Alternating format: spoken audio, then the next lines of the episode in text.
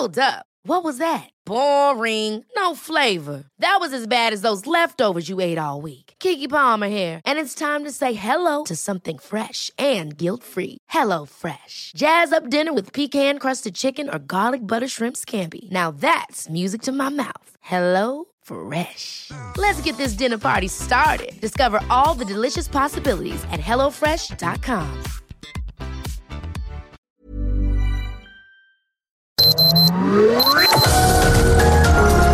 Heraldo Media Group presenta Sergio Sarmiento y Lupita Juárez. Información veraz y oportuna con un toque personal y humano. Por El Heraldo Radio, donde la H suena y ahora también se escucha.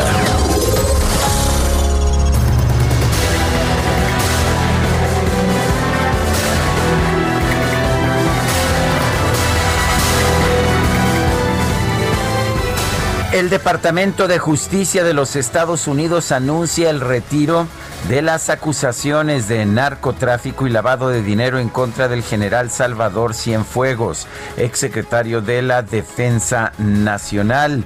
Eh, afirma que hay un acuerdo con la Fiscalía General de la República de México para que ésta realice su propia investigación y en caso de ser procedente eh, pueda presentar acusaciones en México en contra del general. Esto lo señala un comunicado conjunto del Departamento de Justicia con la Fiscalía General de la República de México.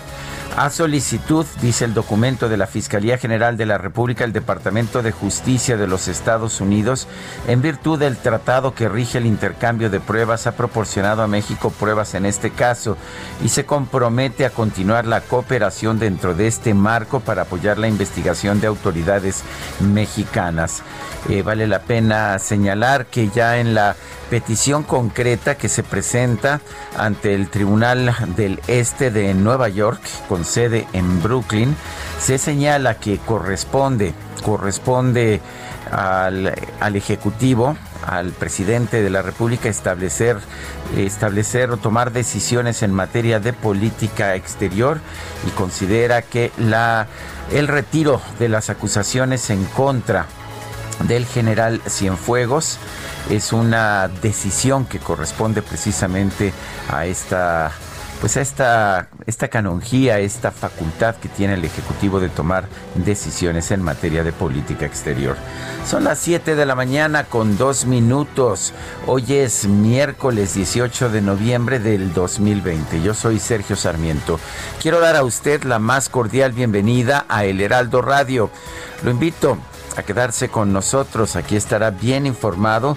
También podrá pasar un momento agradable, ya que si la noticia lo permite, nosotros por supuesto le presentamos a usted su lado amable. Guadalupe Juárez, muy buenos días. Hola, ¿qué tal? Sergio Sarmiento, muy buenos días. ¿Se acuerdan ustedes de las juntas de conciliación y arbitraje? Bueno, pues resulta, resulta que este miércoles inicia en ocho estados la primera etapa del nuevo sistema de justicia laboral, en el que la conciliación será el primer paso para resolver los conflictos laborales.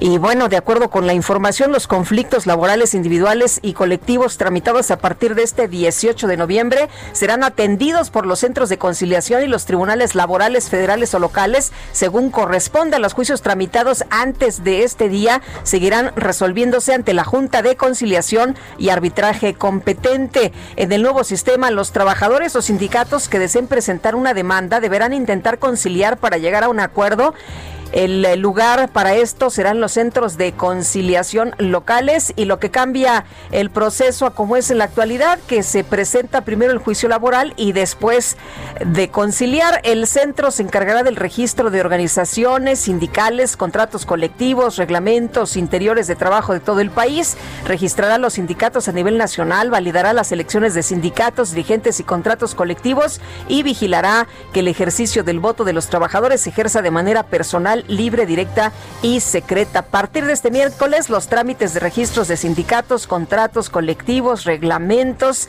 en estos estados no se realizarán ante las juntas de conciliación y arbitraje ni la Secretaría del Trabajo y Previsión Social. Así que, bueno, pues adiós, se jubilan las juntas de conciliación y arbitraje para transitar a tribunales del Poder Judicial en este pues nuevo sistema de justicia laboral en el país. La empresa estadounidense Pfizer, una farmacéutica, anunció que los resultados finales de un ensayo a gran escala de su vacuna contra el coronavirus, el COVID-19, mostraron una efectividad del 95%. Dijo que va a solicitar aprobación para uso de emergencia en Estados Unidos después de haber acumulado dos meses de datos sobre seguridad sanitaria. Dice la farmacéutica que la eficacia de la vacuna se des que desarrolló junto a la empresa alemana BioNTech fue consistente en grupos demográficos por etnia y edad y que no se detectaron efectos adversos importantes en una señal de que la inmunización podría extenderse a poblaciones de todo el mundo. Vale la pena señalar que esta vacuna de Pfizer y BioNTech es una vacuna que requiere de una cadena de hiperfrío con temperaturas de 70 grados bajo cero. Son las 7 de la mañana con 5 minutos.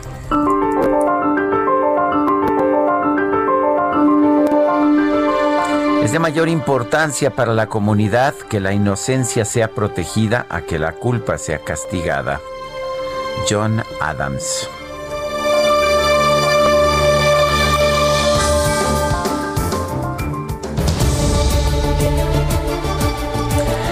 Y las preguntas, nos gusta preguntar a mucha gente que nos escucha, le gusta responder. Ayer preguntábamos temprano en la mañana, ¿ha enfrentado bien México la pandemia por COVID-19? Nos dijeron que sí, 5.6%, que no, 91.7%, no sabemos, 2.7%. Recibimos 7.256 participaciones y ya coloqué hoy, temprano en la mañana, en mi cuenta personal de Twitter, arroba Sergio Sarmiento, la siguiente pregunta. ¿Por qué retiraron cargos contra el general Cienfuegos? La primera respuesta es no había pruebas sólidas. En este momento 22.6% nos dice eso. Acuerdo AMLO-Trump es lo que nos dice 63.6%.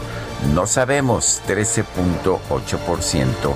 Hemos recibido en 39 minutos 1.480 votos. Las destacadas del Heraldo de México.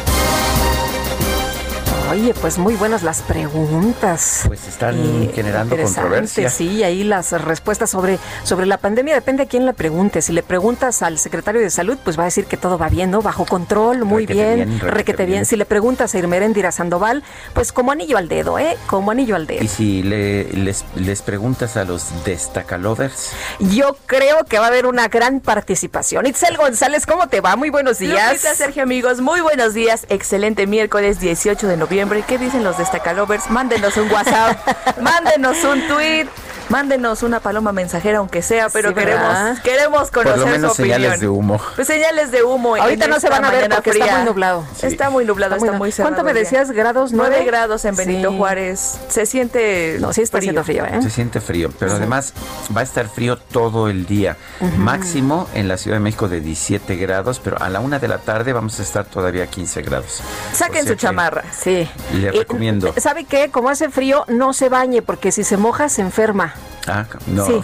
Y un atolito con tamal para que nos, las calorías no, no. Si se moja se enferma, así que mejor no se bañe esta mañana. O si pueden, agarren el helicóptero.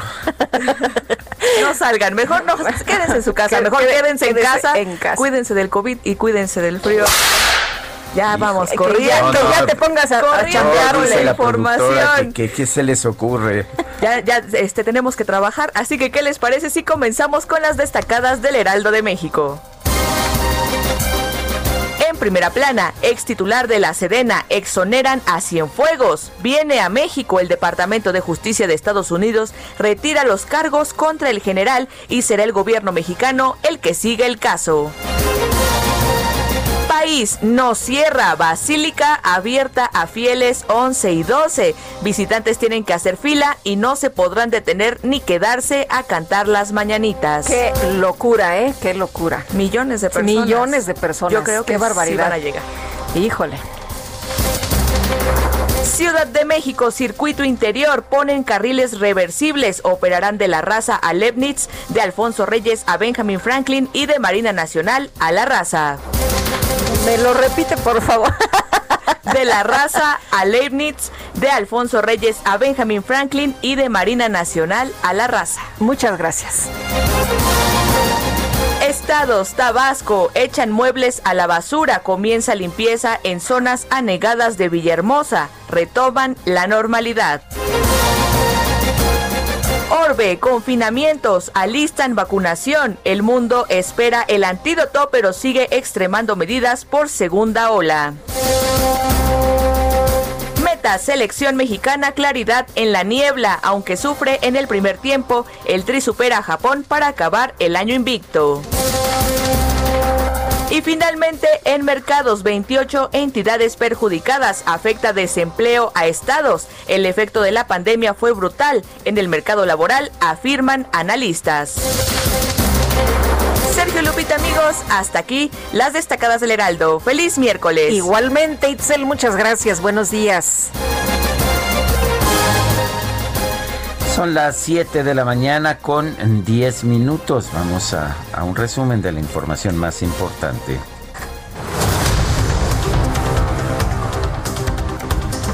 Este martes, por solicitud de la Fiscalía General de la República, el Departamento de Justicia de los Estados Unidos retiró los cargos de narcotráfico y lavado de dinero en contra del exsecretario de la Defensa Nacional, Salvador Cienfuegos. La idea es que sea investigado en México por la Fiscalía General de la República. Mientras tanto, el gobierno de los Estados Unidos indicó que ya proporcionó a México pruebas. Sí, hay pruebas del caso del general Cienfuegos y se comprometió a apoyar la eventual investigación de las autoridades mexicanas. El secretario de Relaciones Exteriores de México, Marcelo Ebrard, consideró que esta acción no representa un acto de impunidad, sino una muestra de respeto a México a las Fuerzas Armadas del país. Un acto, una decisión que vemos con simpatía y que pensamos positiva, porque no la vemos como el camino a la impunidad, sino como un acto de respeto a México y a las Fuerzas Armadas de México. Bueno, y el canciller Marcelo Ebrard indicó que este miércoles la jueza del caso va a decidir en una audiencia si acepta la solicitud de desistimiento de los cargos en contra del general Cienfuegos. Mañana tendrá conocimiento de ello la jueza, el que conoce de este caso, en Nueva York, y tendrá que acordar lo que a su juicio proceda, presumiblemente que se desestimen los cargos contra el general Cienfuegos. Significa que seguirá su proceso en México, que retornará a nuestro país. Significa que serán aplicadas las leyes mexicanas porque los hechos a los que hace alusión la investigación que he comentado de Estados Unidos se cometieron en territorio mexicano presumiblemente. Un juez federal otorgó una suspensión provisional que impide a la Fiscalía General de la República detener por delitos que no ameriten prisión preventiva oficiosa a Ramón Sosa Montes, uno de los principales colaboradores de Rosario Robles, la exsecretaria de Desarrollo Social. Y un juez federal vinculó a proceso a Roberto Quiñones y a Salvador Colín, identificados como presuntos responsables de producir precursores químicos y fentanilo a gran escala en el país. Un juez especializado en justicia penal para adolescentes vinculó a proceso al menor de 14 años que asesinó a sus dos primos en la alcaldía Venustiano Carranza. Enfrentará cargos por homicidio calificado y lesiones también calificadas. Y luego de que en redes sociales surgió la noticia de la supuesta muerte de un joven de 18 años por un accidente en un juego mecánico de Six Flags, México, los responsables del parque aclararon que el visitante no perdió la vida, aunque sí resultó lesionado. El gobernador de Veracruz, Cuitláhuac García, informó que hay dos personas detenidas por su probable participación en el asesinato de la presidenta municipal de Jamapa, Floricel Ríos Delfín. Y Pobladores de San Pedro Guamelula, en Oaxaca, retuvieron al presidente municipal Jorge Virgilio Fuentes junto con funcionarios de la SEDATU y de la Comisión Nacional de la Vivienda para exigir que se cumpla la entrega de materiales de construcción para familias afectadas por los sismos de 2017. El gobernador de Tabasco, Adán Augusto López, informó que el próximo 2 de diciembre se presentará el decreto presidencial que ordena priorizar la protección civil en el control de las presas sobre la generación de energía eléctrica. Y la Coordinadora Nacional de Protección Civil, Laura Velázquez, informó que ya está listo el plan integral de reconstrucción para Chiapas, Tabasco y Veracruz tras las fuertes inundaciones de las últimas semanas. Elementos de la Guardia Nacional evitaron que integrantes del Frente Popular Francisco Villa, siglo XXI, tomaran la caseta de peaje de Tlalpan en la carretera México-Cuernavaca. La dirigencia nacional del Partido Verde denunció que Morena rechazó aplicar encuestas para elegir el candidato al gobierno estatal de San Luis Potosí, como lo establece el convenio de coalición. El presidente nacional de Morena, Mario Delgado, informó que el Consejo Nacional del Partido rechazó ir en alianza con el Partido Verde en San Luis Potosí debido a la inconformidad de los militantes de esa entidad. Las Comisiones Unidas de Igualdad de Género y de Prerrogativas y partidos políticos del INE establecieron que los diputados que quieran reelegirse en 2021 deberán separarse del cargo 60 días antes de la jornada electoral y solo podrán postularse por el mismo partido, distrito y la vía por la que llegaron al puesto. Redes sociales, el ex candidato presidencial Ricardo Anaya alertó sobre el daño que causan las drogas y consideró delicado dejar el tema de la despenalización de la marihuana en manos de legisladores de Morena. Presidente López Obrador informó que este martes se reunió en Palacio Nacional con el presidente de la Junta de Coordinación Política de la Cámara de Diputados, Ignacio Mier. Dijo que ambos buscan coincidencias por el bien de la nación a pesar de que representan a poderes independientes. Al participar en la inauguración de la Semana Nacional de Transparencia 2020, la titular de la Secretaría de la Función Pública, Irma Heréndira Sandoval, señaló que la crisis generada por la pandemia de COVID-19 le vino como anillo al dedo a la cuarta transformación.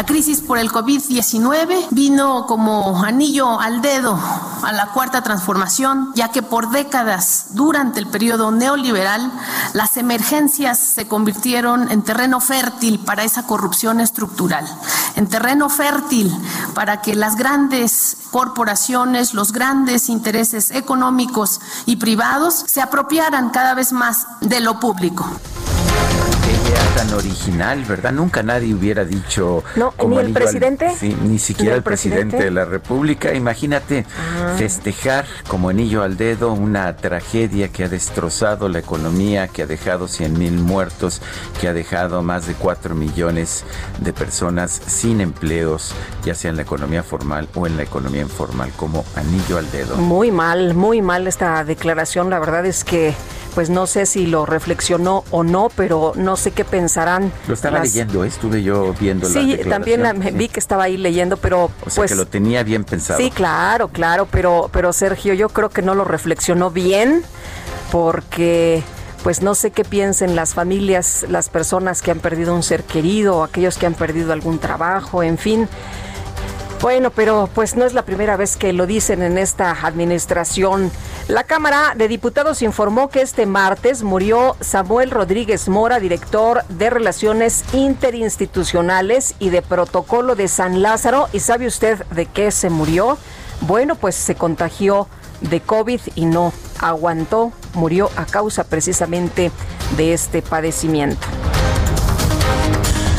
Reporte diario de la Secretaría de Salud Federal señala que en México ya hay un millón once mil 153 casos confirmados de coronavirus y 99.026 muertos.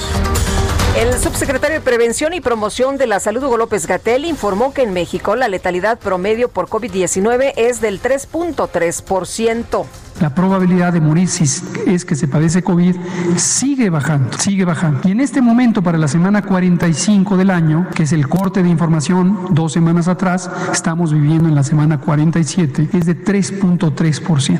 Esta cifra es la que se puede comparar con las cifras que comúnmente aparecen en otros países de cuál es la letalidad en la semana que se está interpretando. Y no discrepa importantemente. ¿Cuál es la deseable? Cero, por supuesto, no hay duda. El dirigente nacional del PAN, Marco Cortés, anunció que al llegar a 100.000 muertes por COVID-19 en México, su partido va a realizar una jornada de luto nacional para visibilizar que el país vive una tragedia humanitaria. El gobierno de la Ciudad de México informó que este jueves se van a instalar 26 macroquioscos COVID al exterior de las estaciones del metro, puntos de mayor afluencia y las explanadas de las alcaldías para aplicar pruebas rápidas de coronavirus. Vamos a, enlazarnos con ah, la conferencia de prensa del presidente de la República, el canciller Marcelo Ebrard está hablando. Vamos a escucharlo. Todos Bien, eh, si ustedes me permiten, hago una crónica de lo acontecido entre el día 15 de octubre y el día de hoy. Y después ya les hago algunos comentarios muy breves. Marcelo, el 15 de, 15 de octubre fue cuando fue detenido el general Cienfuegos. El general retirado Salvador Cienfuegos Cepeda en el Aeropuerto Internacional de Los Ángeles, California lo cual fue comunicado directamente al de la voz por el embajador de los Estados Unidos de América en México, el señor Christopher Landau, después de acaecido este hecho. Es decir, el gobierno de México no tuvo información de que había una investigación por parte de las autoridades norteamericanas. Sí había comentarios, pero no había nunca hubo una notificación oficial a México. Menos aún de que se iba a proceder a su aprehensión. El 21 de octubre convoqué por instrucción del señor presidente de la República al embajador Landó a las oficinas de la Cancillería para expresarle verbalmente la sorpresa y descontento de México por no haber sido enterado con anticipación de la investigación en contra del general retirado Cienfuegos. Habida cuenta de que tenemos un frente común en contra de la delincuencia, cabría esperar y debió haber sido informado. Bueno, pues estamos escuchando a Marcelo Ebrar, el canciller. Vamos a estar pendiente de lo que dice. Por lo pronto está simplemente ofreciendo una cronología de los hechos. Le tendremos cualquier información nueva que dé a conocer el canciller. Vamos a continuar con nuestro resumen. Una encuesta realizada por la Comisión Nacional para la Mejora Continua de la Educación reveló que los contenidos del programa Aprende en Casa durante la emergencia sanitaria provocaron aburrimiento en 51.4% de los estudiantes de educación básica. Y la farmacéutica estadounidense Pfizer informó que los resultados de la fase 3 del ensayo clínico de su vacuna contra el COVID-19 mostraron que esta tiene una efectividad del 95% conteo de la Universidad Johns Hopkins de los Estados Unidos reporta que en todo el mundo ya hay 55 millones 736 mil casos de coronavirus y 1 millón 340 mil muertes. El presidente de los Estados Unidos, Donald Trump, despidió a Chris Krebs, director de la Agencia de Seguridad de Infraestructura y Ciberseguridad, luego de que este aseguró que las elecciones del pasado 3 de noviembre fueron las más seguras en la historia del país. No le gustó a Trump y lo despidió. El expresidente de Bolivia, Evo Morales, asumió la dirigencia del partido Movimiento al Socialismo una, a una semana de haber regresado a su país. En Tailandia, la policía utilizó cañones de agua y gases lacrimógenos para dispersar una protesta pro democracia en inmediaciones del Parlamento en la ciudad de Bangkok. Y en información deportiva, este martes la selección mexicana de fútbol derrotó por marcador de 2 a 0 a su similar de Japón con anotaciones de Irving, el Chucky Lozano y Raúl Jiménez. Son las 7 con 23. Pasaste a mi lado con gran indiferencia. Tus ojos ni siquiera voltearon hacia mí. Te vi sin que me vieras. Te hablé sin Estamos que me escuchando música de Pedro Infante, este cantante nacido en Mazatlán, Sinaloa, el 18 de noviembre de 1917, dejó una huella muy sólida en el imaginario mexicano. ¿Te parece, Lupita, que recordemos a Pedro Infante, quien nació no hace 100 años, pero sí hace 103 años? Bueno, Pedro Infante, que cante, que cante, por supuesto. Y 100 años es la más bonita. Para mí es mi consentida. Regresamos. sigue unida a mi existencia. Sergio Sarmiento y Lupita Juárez quieren conocer tu opinión, tus comentarios o simplemente envía un saludo para ser más cálida esta mañana. Envía tus mensajes al WhatsApp 5520 109647.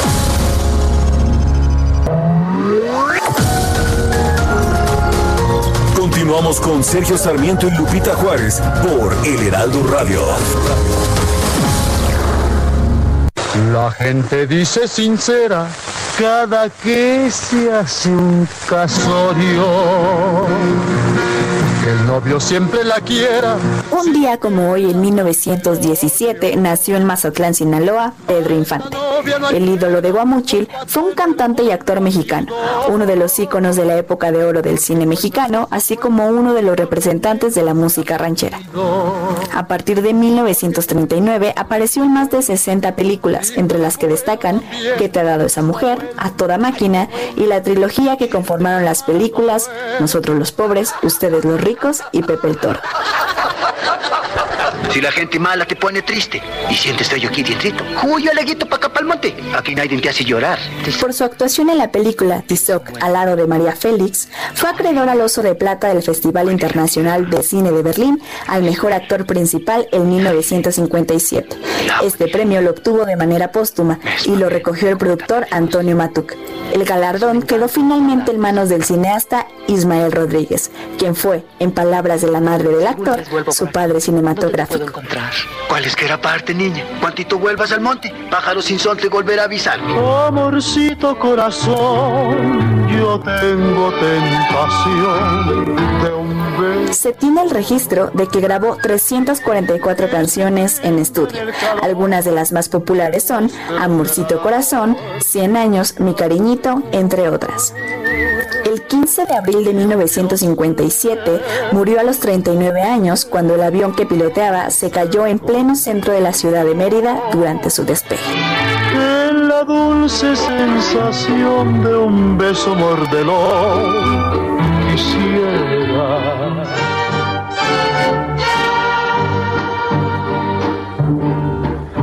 Deja que salga la luna, deja que se meta el sol, deja que caiga la noche, pa' que empiece nuestro amor.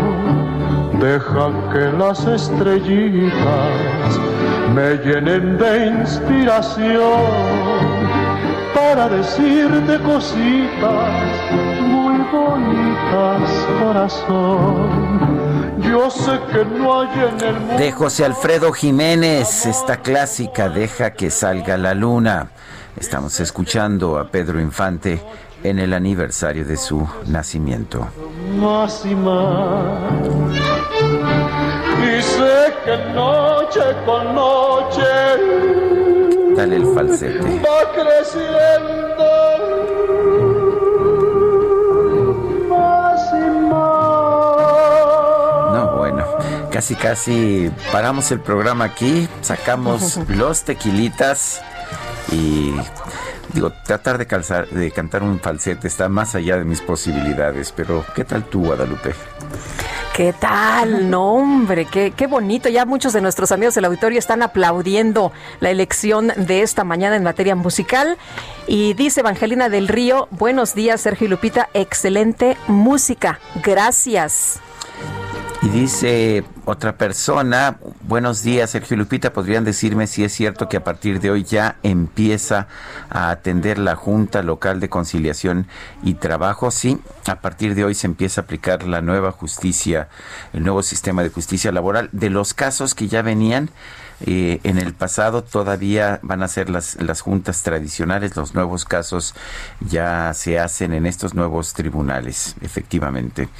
Eh, la idea es que se le ponga mayor atención a la conciliación que al pleito, pero vamos a ver si esto funciona Bien, son las 7 de la mañana con 34 minutos. El canciller Marcelo Ebrard reveló que el extitular de la Sedena, Salvador Cienfuegos, va a regresar a México como un ciudadano sin cargos. Vamos a vamos con Paris Salazar que nos tiene la información. Adelante, París. Buenas tardes, Sergio Lupito, amigos del Lealdo de México. Así es, es que ayer en conferencia de prensa el secretario de Relaciones Exteriores, Marcelo Ebrard, reveló que el extitular de la Secretaría de la Defensa Nacional, Salvador Cienfuegos, regresará a México como un ciudadano sin cargos en Estados Unidos y que la Fiscalía General de la República deberá determinar si existen cargos en su contra para investigarlo. El general Cienfuegos se enfrenta este miércoles a una audiencia en la ciudad de Nueva York, donde la Fiscalía General de los Estados Unidos desestimará los cargos de, de cuatro cargos de narcotráfico y lavado de dinero por los que se le detuvo el pasado 15 de octubre al militar mexicano. Y esto es un hecho sin precedentes, calificó el, el canciller Marcelo Ebrard, la decisión del Departamento de Justicia de Estados Unidos. Y es que será la jueza de Nueva York eh, quien si aprueba de, acuerdo desestimar los cargos contra el general Cienfuegos, eh, él, este sería repatriado en las próximas semanas. Las autoridades norteamericanas tendrán que entregar a un territorio nacional y será recibido el general Cienfuegos por la Fiscalía General de la República para ser investigado sin ningún cargo en México y por ser el exsecretario de la Defensa Nacional y por ser presuntamente los hechos ilícitos cometidos en México, es que el gobierno de México solicitó a Estados Unidos que el mando militar fuera investigado en México. Y bueno, es así como el general Salvador Cienfuegos regresará a México para ser investigado, pero sin ningún cargo en el país. Lupita. Paris Salazar, gracias. Buenos días. Bueno, pues eso es lo que nos dice Paris Salazar, es uh, la información que ayer eh, ofreció el uh, canciller Marcelo Ebrard. Vamos a vamos a enlazarnos otra vez sigue hablando el canciller Marcelo Ebrard en estos momentos sí. en la conferencia de, de hecho, prensa. Le, le acaban mañanera. de preguntar Sergio sobre si hubo alguna negociación y es parte de lo que está explicando. Externo la cooperación con nuestro país y respeta a nuestro país. Entonces, esta decisión que se ha tomado me parece que es la mejor solución. Y también significa algo que me parece muy relevante como regla a seguir en la relación bilateral, que es en, cuando haya elementos de información respecto a altos funcionarios de México, debe hacerse el conocimiento de nuestro gobierno. Ese es un principio fundamental. Ahora, también me lo dijo y me lo hizo saber el fiscal, tenemos confianza en las instituciones de México. Sabemos que el presidente de México encabeza una lucha contra la corrupción. Sabemos que la fiscalía, que es autónoma, tiene al frente a un hombre serio y respetado en los Estados Unidos. Caso contrario, nunca habría pasado esto. Jamás. El elemento decisivo aquí no es que les dimos, sino la confianza que hay entre ambos en las instituciones que tenemos, en quienes están al frente de las instituciones y que va a haber una investigación. No es un acuerdo de impunidad. Bueno, pues es un tema como lo viene diciendo desde ayer en, que es de confianza a México, de confianza del gobierno de Donald Trump a las instituciones mexicanas. Y en la línea telefónica está César Gutiérrez Priego, el abogado especialista en Derecho Penal, Militar y Seguridad Nacional, para continuar hablando del tema. Eh, ¿Cómo está? Muy buenos días, César. Buenos días, Lupita. Buenos días, Sergio. Un Gracias, abogado. Prim la primera pregunta es, ¿realmente eran tan sólidas las acusaciones en contra del general Cienfuegos allá en los Estados Unidos? Bueno, pues ahora después de esta determinación, pues siempre tendremos la duda si existía esa solidez en cuanto a las imputaciones que se le hacía al general Cienfuegos o simple y sencillamente fue se aventó la DEA a solicitar por medio del Departamento de Justicia el que se le hicieran imputaciones al general que a lo mejor eran totalmente endebles, ¿no? Eh, abogado, eh, de acuerdo con lo que hemos escuchado esta mañana, lo que ha dicho Marcelo Ebrard, eh, dice que el elemento decisivo no es que les dimos, porque se hablaba de algún tipo de negociación entre ambos gobiernos. Él habla de un tema de confianza entre las instituciones o de las instituciones de nuestro país. ¿Usted qué opina? Pues yo creo que ahí él políticamente trata de salirse muy hábilmente porque durante 18 meses estuvieron investigando al exsecretario de la Defensa Nacional sin que tuviera conocimiento las autoridades mexicanas y de repente de un día para otro en menos de un mes ya existe esa confianza y esa agenda bilateral eh, de forma recíproca para que no se entorpezca el trabajo político y de trabajo bilateral binacional, pues obviamente me, me, suena muy raro. A mí me suena que sí hubo una negociación por parte de los países y que se pusieron las, las cartas sobre la mesa de qué es lo que quería México y qué es lo que buscaba. De hecho, estaba yo viendo, ya tengo aquí la petición para retirar los cargos que presenta la Fiscalía General de los Estados Unidos a la juez Carol B. Amon y claramente dice que es por una consideración de, de privilegio ejecutivo, esto es que el Ejecutivo considera que hay razones de política exterior para tomar esta decisión. Esto implica un acuerdo entre los dos países. Por supuesto, además de que la negociación tenía que darse ya. Recordamos que el día 18 era el tiempo límite para que se fijaran las posturas por parte tanto de la defensa del general Cienfuegos como por parte de la Fiscalía de los Estados Unidos. Entonces, eh, hay que recordar que lo más probable es que el presidente Donald Trump eh, deje el poder. Todavía no sabemos qué es lo que pueda pasar con todas estas impugnaciones de carácter legal, pero todo parecería indicar. Y si no se hacía la negociación con este gobierno, quién sabe qué es lo que podría pasar si hubiera un cambio de administración. Eso es lo que yo analizo y yo creo. Ahora, abogado, esto no quiere decir que el general Cienfuegos no es responsable de los cargos que se le imputan, porque hablan de que a pesar que regresa como ciudadano va a ser entregado a las autoridades y que la fiscalía se va a encargar de investigarlo. Lo que ha señalado Marcelo Ebrard es que pues debe respetarse la soberanía y que lo que hizo aquí en México el general Cienfuegos pues debió habérseles informado y que debió haberse investigado aquí en México. Pero es el mismo caso que pasa con la mayoría de los narcotraficantes que se van a Estados Unidos. Hubiera sido el mismo caso, por ejemplo, del Chapo Guzmán, que en teoría la mayoría de los delitos que él cometió fueron en, suelo mexicano y que terminan siendo investigados en los Estados Unidos. ¿Por qué? Porque la droga que en teoría eh, se pusieron a a, ¿cómo se llama?, a trabajar para que pudiese llegar a los Estados Unidos y que fuera tráfico de drogas internacional, pues sucedió en, en México.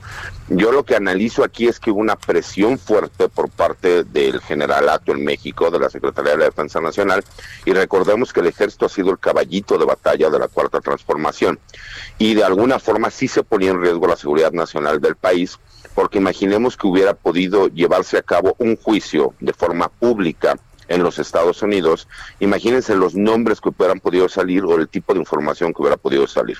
Como bien lo dicen, eso no significa que el general va a llegar aquí y va a ser absuelto totalmente, pero analizándolo desde el punto de vista jurídico, las pruebas que en Estados Unidos podrían tener validez, aquí en México la gran mayoría de ellas no tendrían ningún tipo de validez y pongamos un ejemplo claro la famosa este, conversación que supuestamente tuvo el exsecretario de la Defensa con un narcotraficante como el H2. Yo quisiera ver qué juez federal autorizó que una, una autoridad extranjera, una agencia extranjera, eh, grabar una conversación entre el secretario de la Defensa Nacional y un presunto narcotraficante. Por supuesto que no va a existir y de entrada pues esa prueba no podría ser utilizada en un juicio en contra del general Cienfuegos.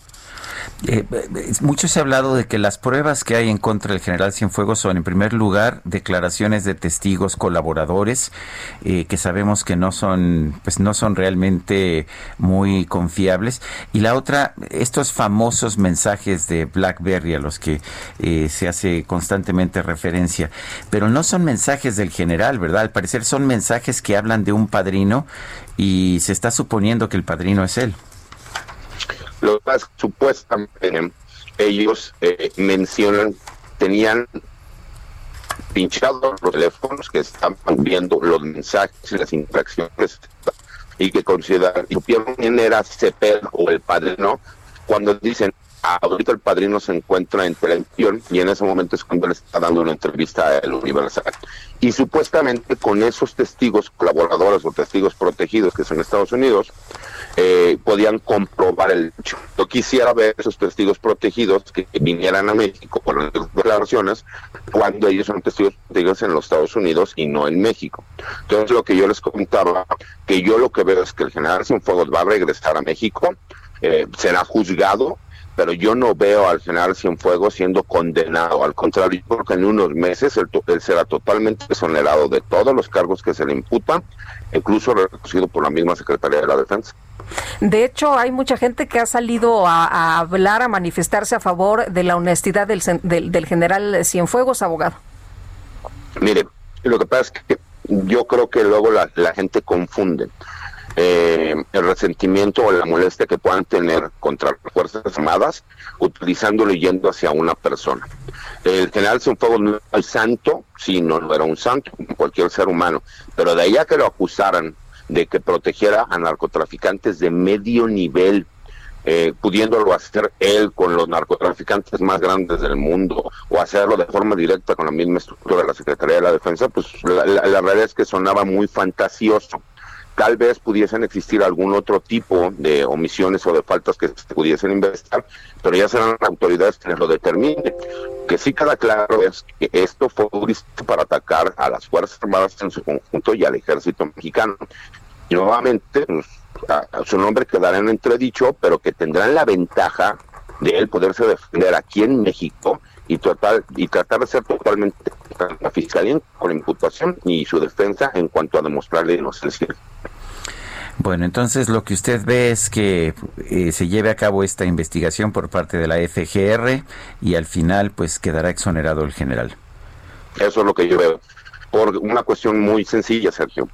Las pruebas que iban supuestamente a realizar yo quise ver cuál es la idea que le va a dar un juez en México, cuando en teoría todas pueden intercepción de mensajes y una grabación, porque mencionan una nada más, y protegidos que hicieron pactos con gobiernos extranjeros.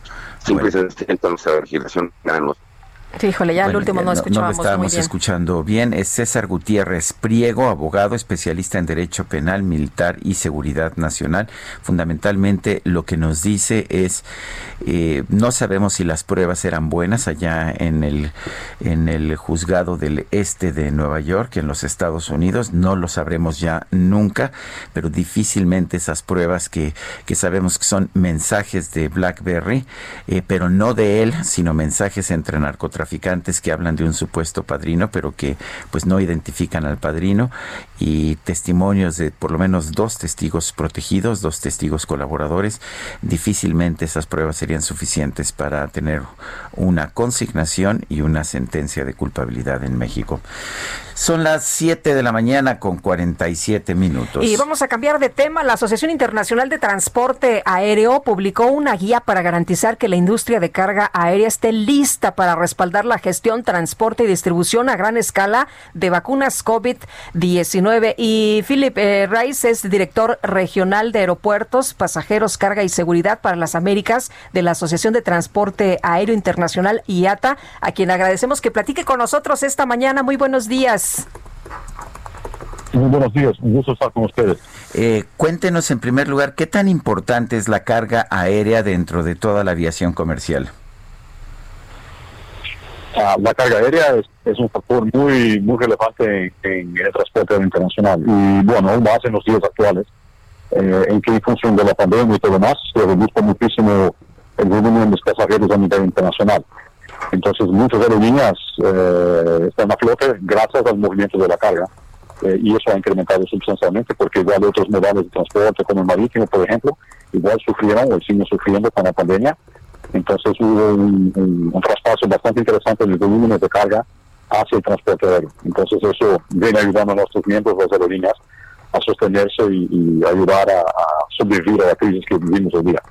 Ahora, en el caso de, la carga aérea para respaldar pues esta distribución a gran escala de vacunas, ¿ya están listos eh, o cómo se van a preparar, Filipe? Estamos justamente en el proceso de prepararnos, ¿no? Entonces, eh, hay estimaciones que quizás los primeros eh, lotes de vacunas estén disponibles para marzo, abril, o las visiones más optimistas del proceso. Entonces, lo que estamos haciendo es justo, empezamos ya desde, desde ese momento a prepararnos, a involucrar toda la cadena de valor y, prepararnos para, para, el ejercicio. Va a ser un ejercicio enorme, es, es una un desafío logístico como creo que nunca lo tuvimos en el transporte aéreo. Eh, y es justo, o sea, estamos conscientes del rol que jugamos en, esta, en, esta eh, en este ejercicio que tenemos que hacer, ¿no? Como, eh, como, como humanidad, en verdad, y, y, nos estamos preparando. Entonces, para eso acudimos a una serie de otros organismos internacionales que nos están apoyando con la, con la iniciativa. Entonces, una serie de elementos de las Naciones Unidas, como la Organización de Aviación Civil, la Organización de Aduanas, la Organización de Comercio y otros entes, como por ejemplo la, la Federación Internacional de la Industria Farmacéutica, que obviamente tiene que poner las condiciones, los estándares para el transporte. Eh, don, don Felipe, eh, algunas de estas vacunas van a requerir de cadenas de hiperfrío con temperaturas de hasta 70 grados bajo cero, es el caso de la de Pfizer. Eh, ¿Se puede proporcionar esto en carga aérea? Sí, se puede proporcionar, perfecto, sí, eh, pero igual hay una serie de requerimientos que, tenemos que llevar en consideración. Uno es, por ejemplo, la forma con que empaquetamos la carga, entonces hay requerimientos muy específicos. Y un otro desafío eh, interesante es el hecho de que para mantener esa temperatura tan baja, eh, ah, el requerimiento es que transportemos hielo seco. y hielo seco tiene algunos desafíos en sí propio. ¿no? Uno, por ejemplo, es que no hay en el mundo hoy día una disponibilidad tan grande de hielo seco como se, se, supone que sea necesario para transportar las vacunas. Entonces, eh, muchos superiores de la cadena química y, mismos transportistas están tratando de eh, crear mecanismos para suplantar ese desafío. Y otro desafío interesante en el transporte de vacunas es el hecho de que eh, el hielo seco en la cabina de los aviones, cuando se empieza a decomponer, suelta dióxido de carbono y eso es peligroso para la penetración de, de, la, nave. Entonces, parte, por ejemplo, del requerimiento es que solo se transporte hielo seco en la bodega de los aviones, lo que, por su vez, también va a requerir una cantidad mayor de vuelos para suplir con la demanda que tenemos que enfrentar.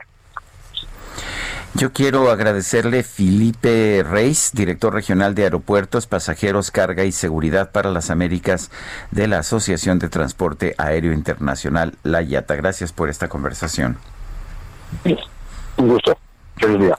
Gracias, muy buenos días. Pues ya prácticamente todo el mundo se está preparando y muy tempranito ya le dábamos a usted la información precisamente en el sentido pues de la eficacia de las vacunas. Sergio, ya hay varias varias de, de las pues eh, de los laboratorios que han señalado precisamente que pues eh, tienen una eficacia muy importante del 90 90 92 95%. Bueno, la, la última información que tenemos de Pfizer este de esta mañana es de 95% Originalmente habían dado una eficacia de 90, en estos momentos están dando una eficacia de 95% y están pidiendo ya a la conclusión de, su, de sus pruebas de tercera fase permiso para empezar a distribuir de emergencia. Usualmente las pruebas son más prolongadas, pero están pidiendo permiso para empezar a distribuir la vacuna ya en los Estados Unidos. En otros temas, Querétaro es la ciudad capital con mayor número de casos activos de COVID-19. Tiene 1.401. Es la quinta en casos acumulados en lo que va de la emergencia sanitaria con 12.734. Esto según la plataforma de información geográfica de la UNAM. En los casos activos, el segundo lugar lo ocupa Monterrey con 1.148. Durango con 741 está en tercer lugar. San Luis Potosí viene después con 714, Puebla 577 y Mérida 536. En total de casos acumulados, la capital de Querétaro está por debajo de Puebla, que tiene 23.466 casos. Monterrey registra 18.855, San Luis Potosí 17.456 y Mérida 13.144. Y vámonos con Javier Ruiz, que está por allá en Congreso de la Unión y que nos tienes información esta mañana. Javier, ¿qué pasa? Buenos días.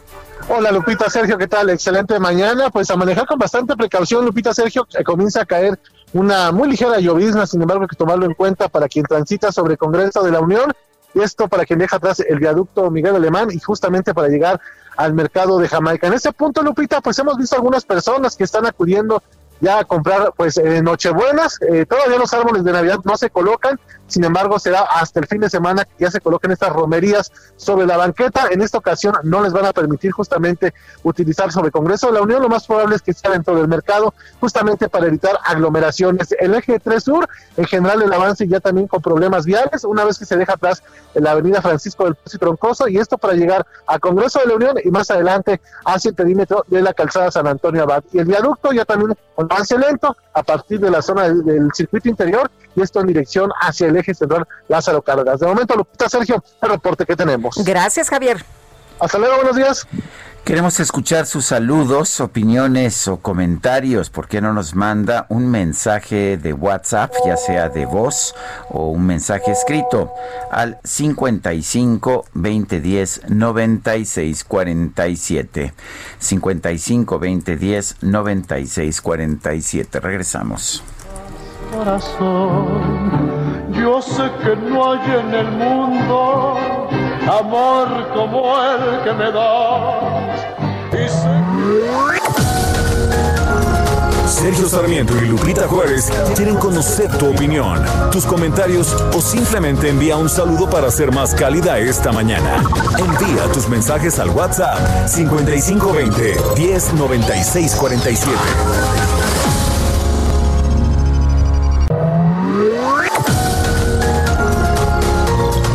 Continuamos con Sergio Sarmiento y Lupita Juárez por El Heraldo Radio.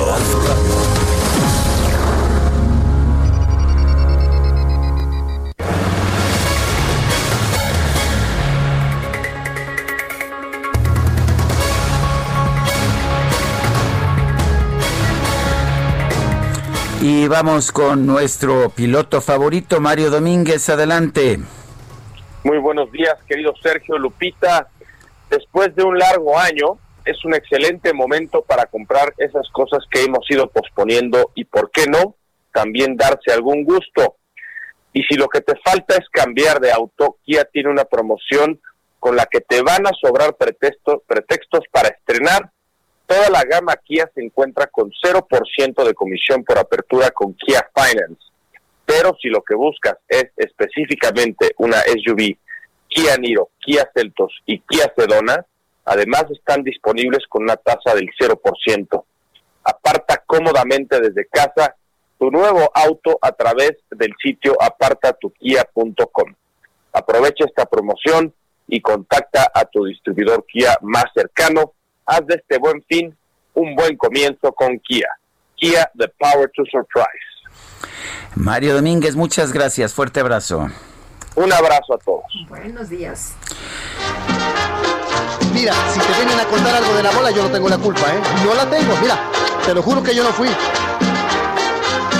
Si te vienen a contar cositas malas de mí, manda a todos a volar y diles que yo no fui. Uh, mi querido Sergio. No, hombre. Muy inocente, muy inocente. Esas son puras mentiras. Esa noche yo no estaba ahí. Tú no fuiste. yo no fui. ¿Qué te parece esta canción? ¿Cómo hizo furor en su momento, verdad? Muy animada, sí. No. Estamos escuchando, estamos escuchando a Pedro Infante en el aniversario de su fallecimiento.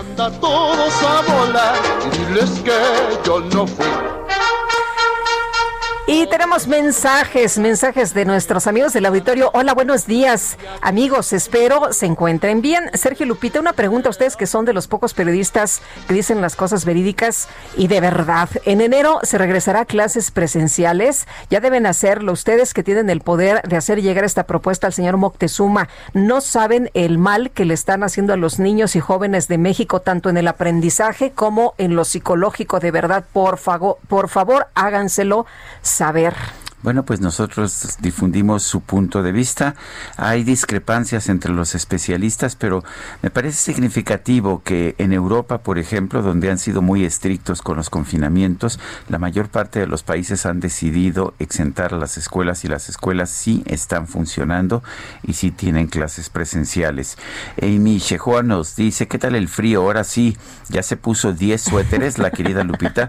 Bueno, trae una, una parca. Traigo un, traigo un บุญ sleeping bag, la verdad. Casi un sleeping bag, sí. bueno, dice, me encanta su no se bañen porque se enferman. Saludos cariñosos. Bueno, es una cita de un clásico, ¿eh? no creo que es mía, ¿no? Me la, me la plagié. Bueno, pues eh, mexicanos esperan hasta más de seis días para buscar atención médica por COVID-19, es lo que ha informado la Secretaría de Salud. Eh, ¿Por qué es esto, Gerardo Suárez? Cuéntanos, tú que has estado bien enterado de todas estas situaciones, ¿qué sucede? ¿La gente tiene miedo? ¿La gente no cree que esté contagiada? ¿Qué pasa? Hola, muy buenos días. En México hay habitantes que a pesar del inicio de síntomas de COVID-19 se esperan hasta más de seis días para buscar atención médica, lo cual es un tiempo crucial en personas con factores de mayor riesgo de agravarse. Personas mayores de 60 años con enfermedades crónicas, inmunosupresión, obesidad, asma, entre otras condiciones, son las que tienen mayor riesgo de complicarse, de acuerdo con la Secretaría de Salud. En conferencia, Rui López Ridaura presentó un análisis del tiempo que tardan los habitantes en buscar ayuda al enfermarse de coronavirus. Lo ideal es acudir al médico en las primeras 48 horas de inicio de los síntomas, pero el promedio nacional es de cuatro días aproximadamente, así lo refirió Rui López Ridaura, quien es el director general del Centro Nacional de Programas Preventivos y Control de Enfermedades. Sin embargo, se ha encontrado que el 10% de los casos eh, de COVID-19, estas personas buscaron atención hasta después de seis días, lo cual es crucial porque empieza a agravarse la enfermedad y eso puede asociarse con un mayor riesgo de muerte. Y como bien decía Lupita, eh, causas de esta eh, desconfianza o por qué se tardan tanto las personas a veces en ir al médico, pues sí, en varios eh, casos es por la desconfianza que hay todavía de asistir a un hospital. De acuerdo con algunos especialistas médicos, pues hay gente que tiene miedo, por ejemplo, a ser intubada, pero los especialistas han señalado que esto, eh, este procedimiento se realiza cuando ya no hay una alternativa de oxigenar el cuerpo por otros medios, ya sea por una mascarilla o unas puntas nasales, y por eso es crucial acudir al médico lo antes posible. La intubación, además, con estos especialistas consultados, pues debe verse como una alternativa de vida también en, estas situaciones de mayor gravedad. Y bueno, hay otros estados del país que eh, acuden a tiempo al médico, son 12 estados, entre ellos la Ciudad de México, Aguascalientes y el Estado de México, donde sí están asistiendo eh, en este promedio de las primeras 48 horas que son cruciales. Este es mi reporte. Gracias, Gerardo. Buen día. Buen día. Y la instalación formal de los 26 macroquioscos COVID-19 que se habían programado para hoy, pues ya no se van a instalar hoy, sino hasta el próximo jueves. Carlos Navarro, cuéntanos.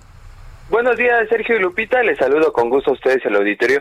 Y bien, se postergó un día la instalación de los macroquioscos COVID-19 en la Ciudad de México. A través de una tarjeta informativa, el gobierno de la Ciudad de México dio a conocer el cambio de fecha de estos puntos que se ubicarán en el exterior de estaciones del metro y explanadas de alcaldías para la realización de pruebas rápidas de antígeno que arrojan el resultado en menos de media hora. Según las autoridades capitalinas, la finalidad es avanzar de manera rápida en la identificación de positivos y que estos la jefa de gobierno, Claudia Sheinbaum, en días pasados explicó cuál sería el mecanismo. Escuchemos.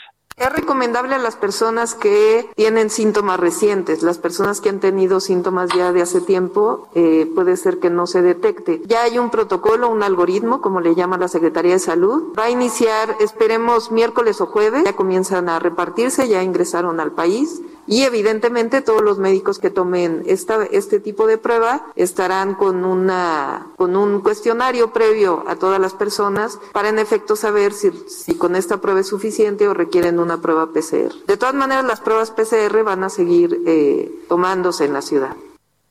Con este esquema aumentará el número de pruebas diarias disponibles para pasar de 5.000 a 10.000. El 70% de estas serán de antígeno y el 30% PCR. Para la adquisición de las pruebas de antígeno, el gobierno de la Ciudad de México invirtió alrededor de 40 millones de pesos en una primera compra de 250 mil pruebas. Entonces serán 26 macroquioscos donde los, nuestros radioescuchas pueden consultar en las redes sociales del gobierno de la Ciudad de México la lista del cual le quede más cercano. Están en cerca de estaciones del metro y explanadas de alcaldías. Sergio Lupita, la información que les tengo. Muchas gracias por esta, por esta información, Carlos. Hasta luego, buenos días. Hasta luego, buenos días. Oye, Sergio, y nos dice una persona que si hemos eh, reparado en qué pasa con la educación allá en Tabasco por esto de las inundaciones. Muchos maestros resultaron afectados y estoy leyendo información del Sindicato Nacional de Trabajadores de la Educación que realizó un, un censo por allá en Tabasco para conocer las afectaciones patrimoniales de los docentes como consecuencia de estas inundaciones con el fin de apoyarlos en trámites de ayuda federal o estatal correspondiente. Ha instalado centros de acopio de alimentos agua y artículos de limpieza y pues no sé, pues no, no habrá mm, cómo enseñar a los niños, ¿no? Pues eh, los niños están afectados, los maestros afectados, imagínate nada más. 8 de la mañana con 9 minutos. El Químico Guerra con Sergio Sarmiento y Lupita Juárez. Químico Guerra, ¿cómo te va? Muy buenos días. Hola Lupita, Sergio, buenos días. Les voy a hablar de algo totalmente nuevo y diferente de las cuestiones en las que estamos inmersos aquí en México. Actualmente algunas de ellas no tan agradables. Fíjense que empleando computadoras que aprenden para atender los sistemas del universo fíjense a lo que estamos llegando, o sea, no solamente que sean, eh, pues que manejen robots, ¿verdad? Que nos puedan resolver eh, grandes problemas estadísticos o numéricos, etcétera, sino computadoras que aprenden para entender los sistemas del universo. Esto es una frontera que estamos rompiendo, como un techo de cristal que estamos rompiendo los seres humanos físicos del Lawrence Berkeley National Laboratory, el Laboratorio Nacional de Berkeley, el Lawrence Berkeley, han podido demostrar que las actuales supercomputadoras ya están listas para resolver los más grandes misterios del universo. Están empezando a usar redes neuronales para sumergirse profundamente en megadatos que simulan la sopa original de partículas subatómicas que existió unos cuantos microsegundos inmediatamente después del Big Bang. Este, esta fracción infinitesimalmente pequeña de tiempo en el que se forma la materia, Sergio Lupita. El equipo de investigadores en Berkeley, liderados por el doctor Shin Nian Wang, físico atómico de la División de Ciencias Nucleares en Berkeley, publican en la revista Nature Communications un trabajo pionero que alimentó miles de imágenes de colisiones simuladas de alta energía para ir entendiendo y poder comprender a las redes computacionales y enseñarles cómo identificar las características importantes resultantes de estos choques, de estas colisiones. Los investigadores programaron arreglos poderosos de redes llamadas redes neuronales simulando las del cerebro para servir como un cerebro digital parecido a una colmena de abejas para analizar e interpretar las imágenes de los de los restos, o sea, lo que queda, los fragmentos de las eh, colisiones al correr estas pruebas, los científicos de Berkeley encontraron, fíjese, que las redes neuronales fueron hasta 95% exitosas en reconocer las características más importantes en una muestra de más de 18 mil imágenes.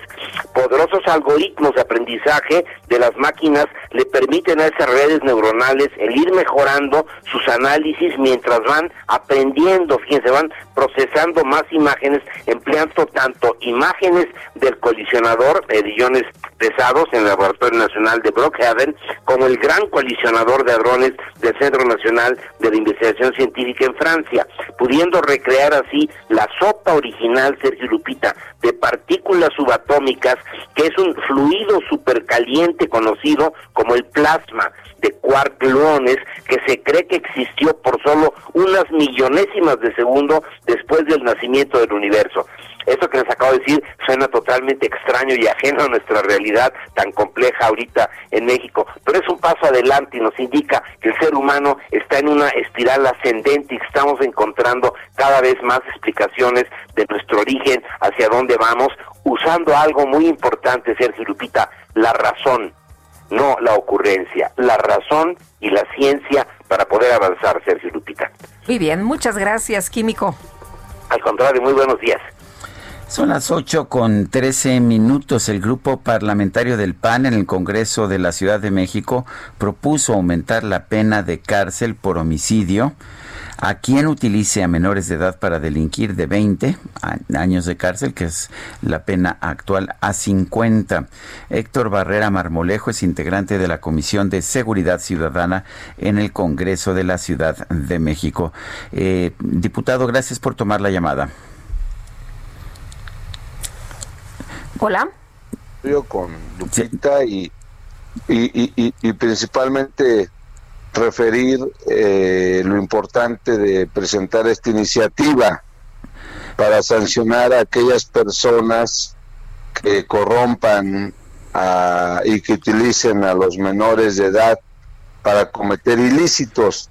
Solamente aclararía, Sergio, lo siguiente la pena del homicidio calificado en el artículo 128 señala de 20 a 50 años.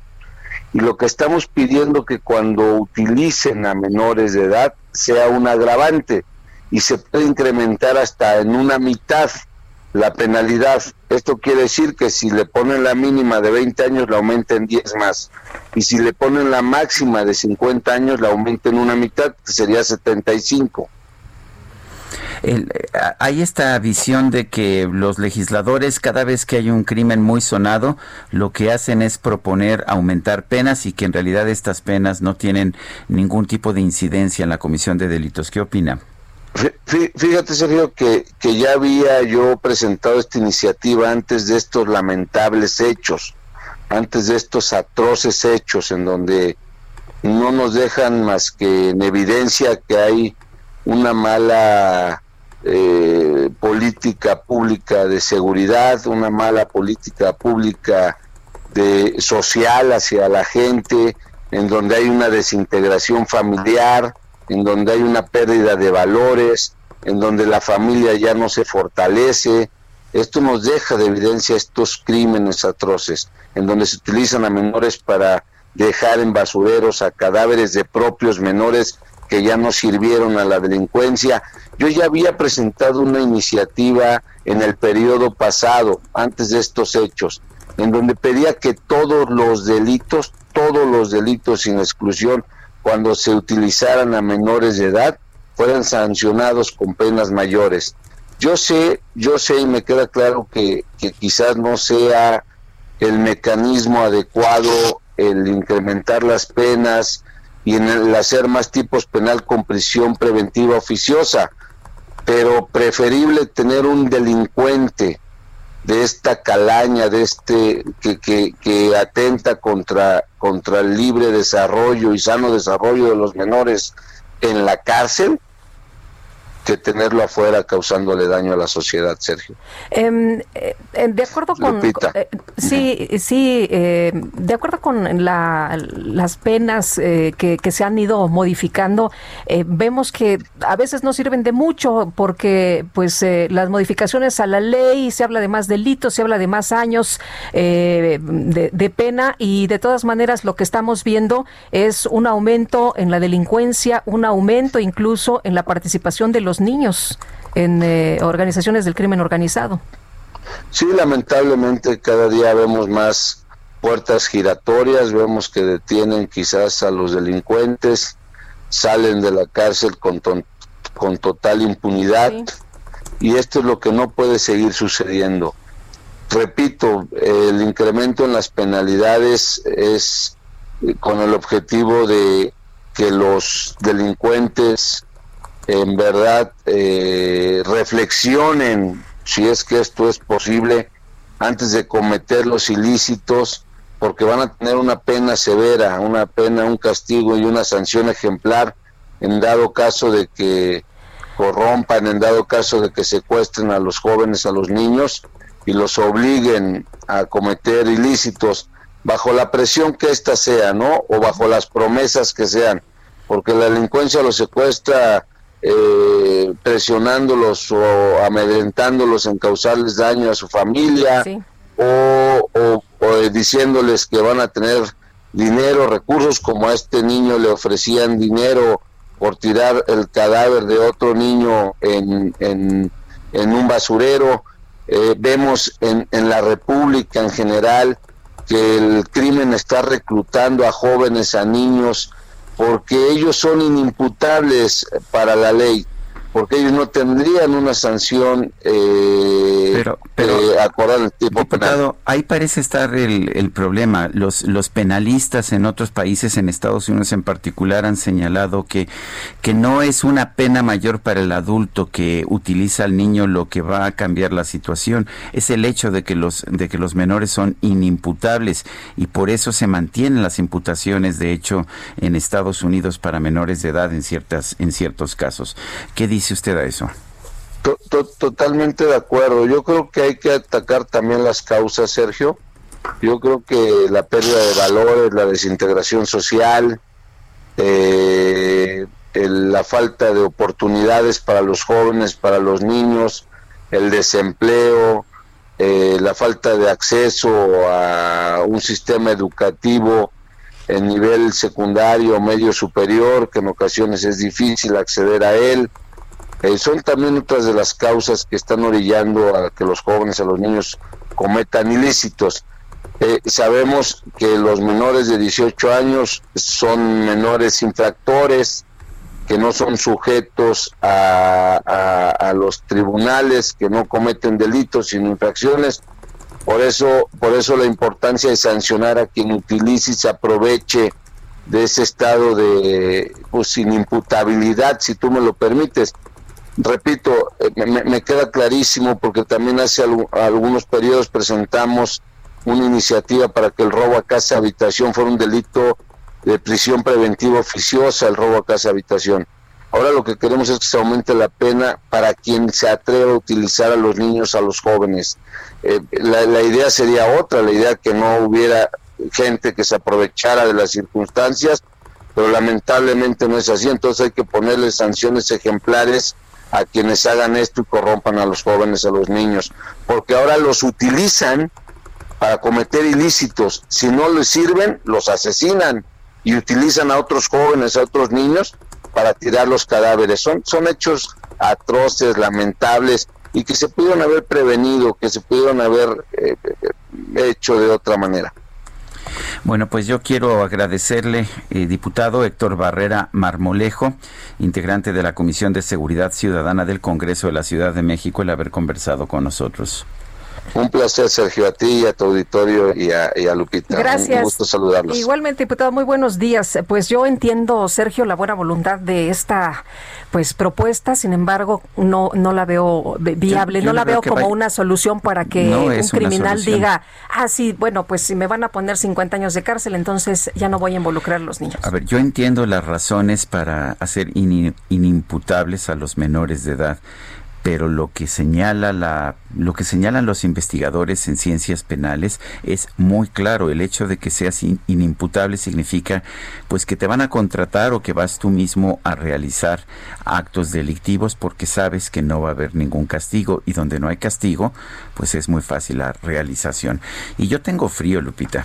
Pues eh, yo ya no tengo fíjate que ya me puse un abrigote. bueno con ese abrigo es este el que dices que es una tienda no es un sleeping un sleeping bag bueno, no todo el mundo tiene ese sleeping bag, de manera que hay que ver cómo va a estar el clima en toda la República. Vamos al pronóstico. El pronóstico. Jesús Carachure, meteorólogo del Servicio Meteorológico Nacional de la Conagua. Buenos días, ¿qué nos tienes esta mañana? Hola Lupita, hola Sergio. Buenos hola, buenos, días. Buenos días a la altura que nos escucha. Eh, pues mira, lo que comentaban ustedes, eh, tenemos eh, principalmente los efectos del sistema frontal número 13, eh, se localiza, se mantiene más bien en el sureste del territorio nacional desde el día de ayer. Eh, todavía estará interactuando hoy con lo que hasta ahorita es la depresión tropical Iota, ya se está debilitando obviamente sobre tierra, eh, se espera que este este sistema, la depresión eh, tropical, se ya se disipe durante las próximas horas. Sin embargo, sus remanentes aún continuarán interactuando con el frente número 13 en el sureste del territorio nacional, que es la zona más afectada en cuanto a, precipitaciones. Todavía se mantendrán durante las próximas horas eh, lluvias de intensas a puntuales torrenciales en algunos estados de la República. Los más afectados son Puebla, Tabasco, Oaxaca, Veracruz, Chiapas y Quintana Roo es decir, de toda este, esta zona del sureste de la República donde se localizan estos dos sistemas se mantendrán precipitaciones eh, significativas durante las próximas horas, pero también la masa de aire frío que, impulsa el frente número 13 está afectando gran parte de México. Lo estamos sintiendo desde el fin de semana, este descenso de temperatura que pues eh, sobre todo ayer, ayer y hoy se sintió ya bastante fuerte aquí en la Ciudad de México y gran parte de México, como yo lo decía, sobre todo zonas altas, ¿no? Del norte, noreste, oriente y centro de México se mantendrán las temperaturas bajas. Eh, nieblas también se esperan por la mañana en todo lo que es noreste, oriente y centro del territorio nacional y heladas en el norte y centro de la República en zonas altas, ¿no? Es decir, está ya afectando de lleno este sistema frontal número 13 eh, ya hay que recordar que ya estamos ingresando poco a poco a la temporada de, invierno, eh, meteorológicamente hablando, y se mantendrán temperaturas bajas en gran parte de la República. Eh, aquí para la Ciudad de México esperamos el día de hoy una temperatura máxima entre 16 y 18 grados centígrados, continuará pues bajo durante la tarde todavía las temperaturas, y para mañana una temperatura mínima entre 8 y 10 grados centígrados, es decir, continuará la temperatura baja. Esto es en, la, parte media de la Ciudad de México, porque hay que recordar que hay zonas más elevadas, ¿no? Hay este, delegaciones más altas donde las temperaturas obviamente son menores. Estamos hablando de temperaturas alrededor entre 5 y 7 grados centígrados por la mañana, es bastante frío todavía para esta época del año. No viene, todavía no estamos en lo más severo de la época invernal y bueno, pues sí se mantiene el frío. Muy bien. Gracias Jesús Carachuri, un fuerte abrazo. Entonces, saludos a todos, que tengan un buen día. Gracias. Bueno, son las, uh, son las 8 de la mañana con 24 minutos y vámonos a un corte. Regresamos en un momento más.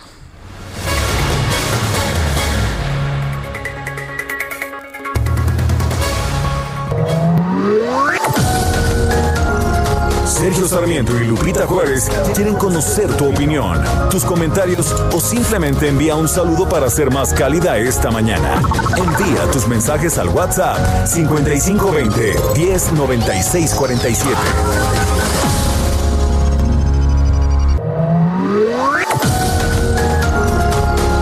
Continuamos con Sergio Sarmiento y Lupita Juárez por El Heraldo Radio.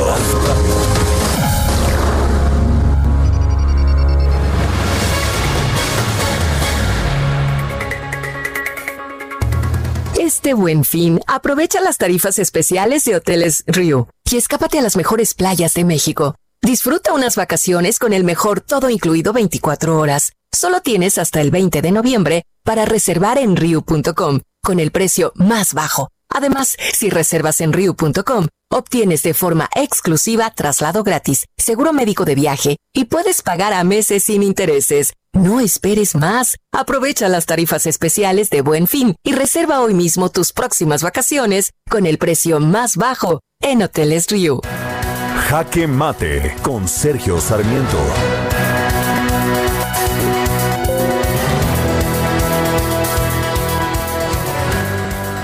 Es absolutamente inusitado que el gobierno de los Estados Unidos, la Fiscalía General, el Departamento de Justicia tomen la decisión de retirar los cargos en contra una persona que está siendo procesada en ese momento. Más, ah, más inusitado es el hecho de que lo hagan por consideraciones de política exterior, como se señala en el documento que ha sido sometido a la Corte para precisamente retirar estos cargos. ¿Tiene la facultad el gobierno de los Estados Unidos de hacerlo? Sí, sí la tiene. Y de hecho, las, ah, los precedentes judiciales señalan que el Poder Ejecutivo puede considerar o puede tomar en cuenta consideraciones de política exterior sobre todas aquellas otras cosas que sean un obstáculo, incluida la justicia en otras condiciones pues sería absolutamente insoslayable. Me preocupan, me preocupan varias cosas. Uno, no tengo claro que las pruebas en contra del general Salvador Cienfuegos hayan sido contundentes, hayan demostrado realmente su culpabilidad. Las que conocemos hasta este momento y ya no conoceremos otras más debido al retiro de los cargos, no son suficientes para asegurarnos que el Salvador, que Salvador Cienfuegos haya sido cómplice de una operación criminal. Por otra parte, va a regresar Salvador Cienfuegos a México, se le va a investigar, pero sabemos que las pruebas que se han presentado en los tribunales de Estados Unidos no ameritan que de hecho sea procesado aquí en nuestro país. O si es procesado, lo más probable es que un juez ordene su liberación. Vamos a ver qué ocurre, pero me parece que esto deja mal parado a México en muchos sentidos. Va a seguir generando la idea de que aquí no se aplica la justicia. Eh, cuando en realidad lo que estamos viendo hasta este momento es que las pruebas en Estados Unidos eran bastante débiles. Es importante que todos los detalles del caso se conozcan y es importante que la Fiscalía General de la República sea absolutamente escrupulosa en la investigación que haga del exsecretario de la Defensa Nacional. Yo soy Sergio Sarmiento y lo invito a reflexionar.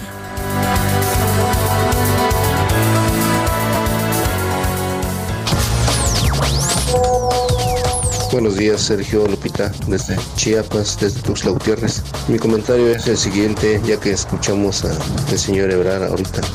¿Será mi imaginación o está hablando pausadamente también él ya? A propósito, como dice, ¿no? Para durar más tiempo al aire. Reporte Metro con Ana Moreno. ¿Cómo te va, Ana? Muy buenos días.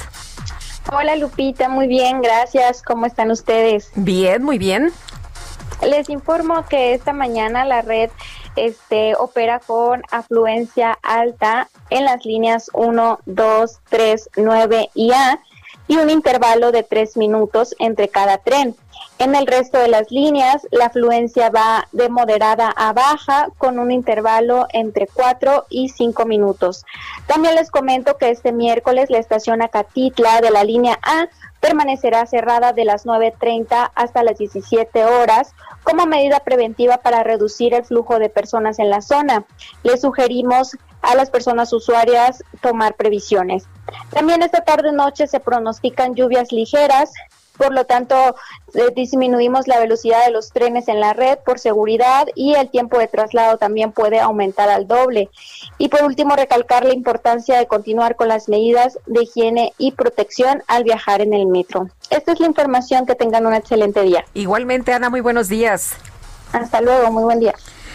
Bueno, el canciller Marcelo Ebrard tuvo una presentación bastante prolongada en la conferencia de prensa mañanera. De hecho, en estos momentos se está hablando nuevamente.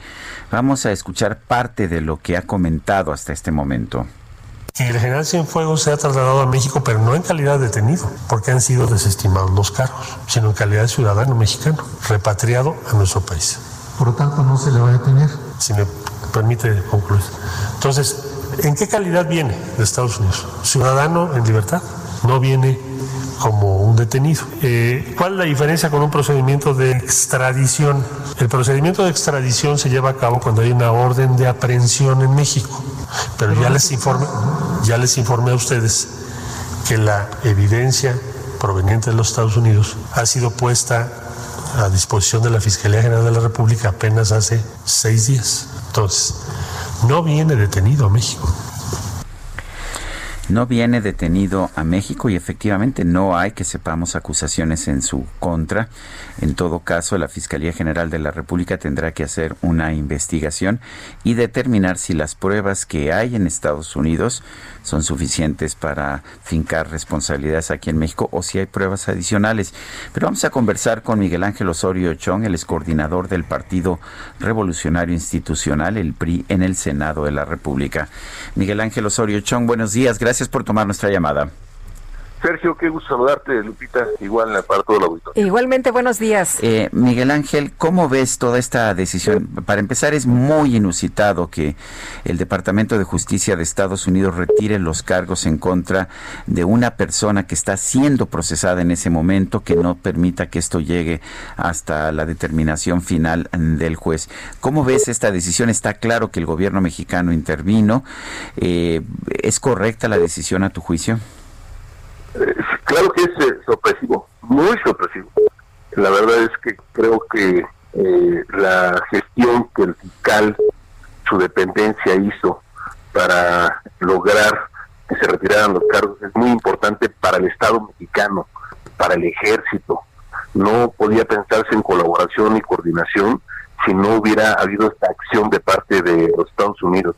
Es inédito lo que hizo Estados Unidos, tan solo el hecho de no informarlo, de no comentarlo, eh, habiendo una relación bilateral de hace muchos años en, temas de seguridad, y luego, pues por supuesto, eh, las imputaciones que no sabemos todavía de dónde vienen. Eh, decían se investigaba, ¿a partir de quién? yo quiero pensar que un testigo protegido de estos que tienen en Estados Unidos y que algún delincuente quiso señalar a quien lo detuvo, que es un miembro del ejército mexicano. Por eso no es contra el general Cienfuegos solamente, es contra el Estado mexicano, es contra una institución que es de prestigio en nuestro país y que es colaborador en materia de seguridad con los Estados Unidos. Entonces creo que están resarciendo, están eh, cubriendo un gran error que cometieron eh, autoridades de los Estados Unidos. Para que no haya ninguna suspicacia, senador, ¿debería investigarse al, al general eh, Cienfuegos acá en México? Porque lo que acaba de decir el canciller Marcelo Ebrard es que viene como ciudadano en libertad. Sí, eh, lo que entendí también en mi comunicado conjunto es que hay una carpeta de investigación de parte de la Fiscalía General, así lo entendí.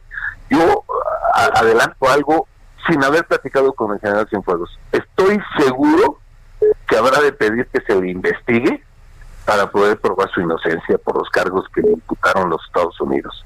Esto de tráfico, esto de, fabricación de droga y no sé cuáles otros dos. Eh, eh, yo creo que el general, el general va a pedir va a llegar a solicitar que se investigue. Eh, allá se declaró inocente, no quiso ser colaborador, porque él manifestó que no había nada que colaborar y que era inocente de los cargos que le imputaron y estoy seguro que va a llegar a pedir El, de hecho, eh, sabemos que en el sistema de justicia de Estados Unidos lo más común es que el inculpado se declare, se declare culpable para buscar una disminución en los años de cárcel que se le van a dictar.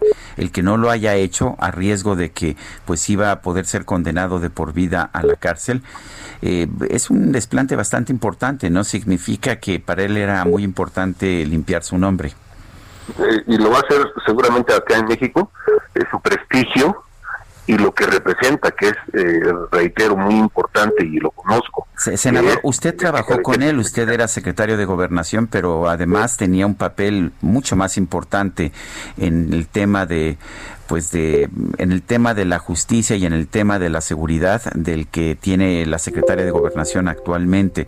Tuvo oportunidad entonces de trabajar directamente con el general Cienfuegos. Hay algo que lo haya hecho usted sospechar de, de que haya tenido algún trato indebido con el narcotráfico en los más de cinco años que estuvimos eh, trabajando juntos que nos veíamos a la semana más de tres o cuatro veces eh, eh, en los siete días de la semana quiero decirles que no vi más que compromiso por eh, eh, atacar, por atrapar, por detener a los delincuentes en este país, estrategia para hacerlo y compromiso con la institución, que yo veía la gestión que hacía para mejores condiciones de los trabajadores, me refiero a mejores cuarteles, vehículos, hospitales, atención, prestaciones.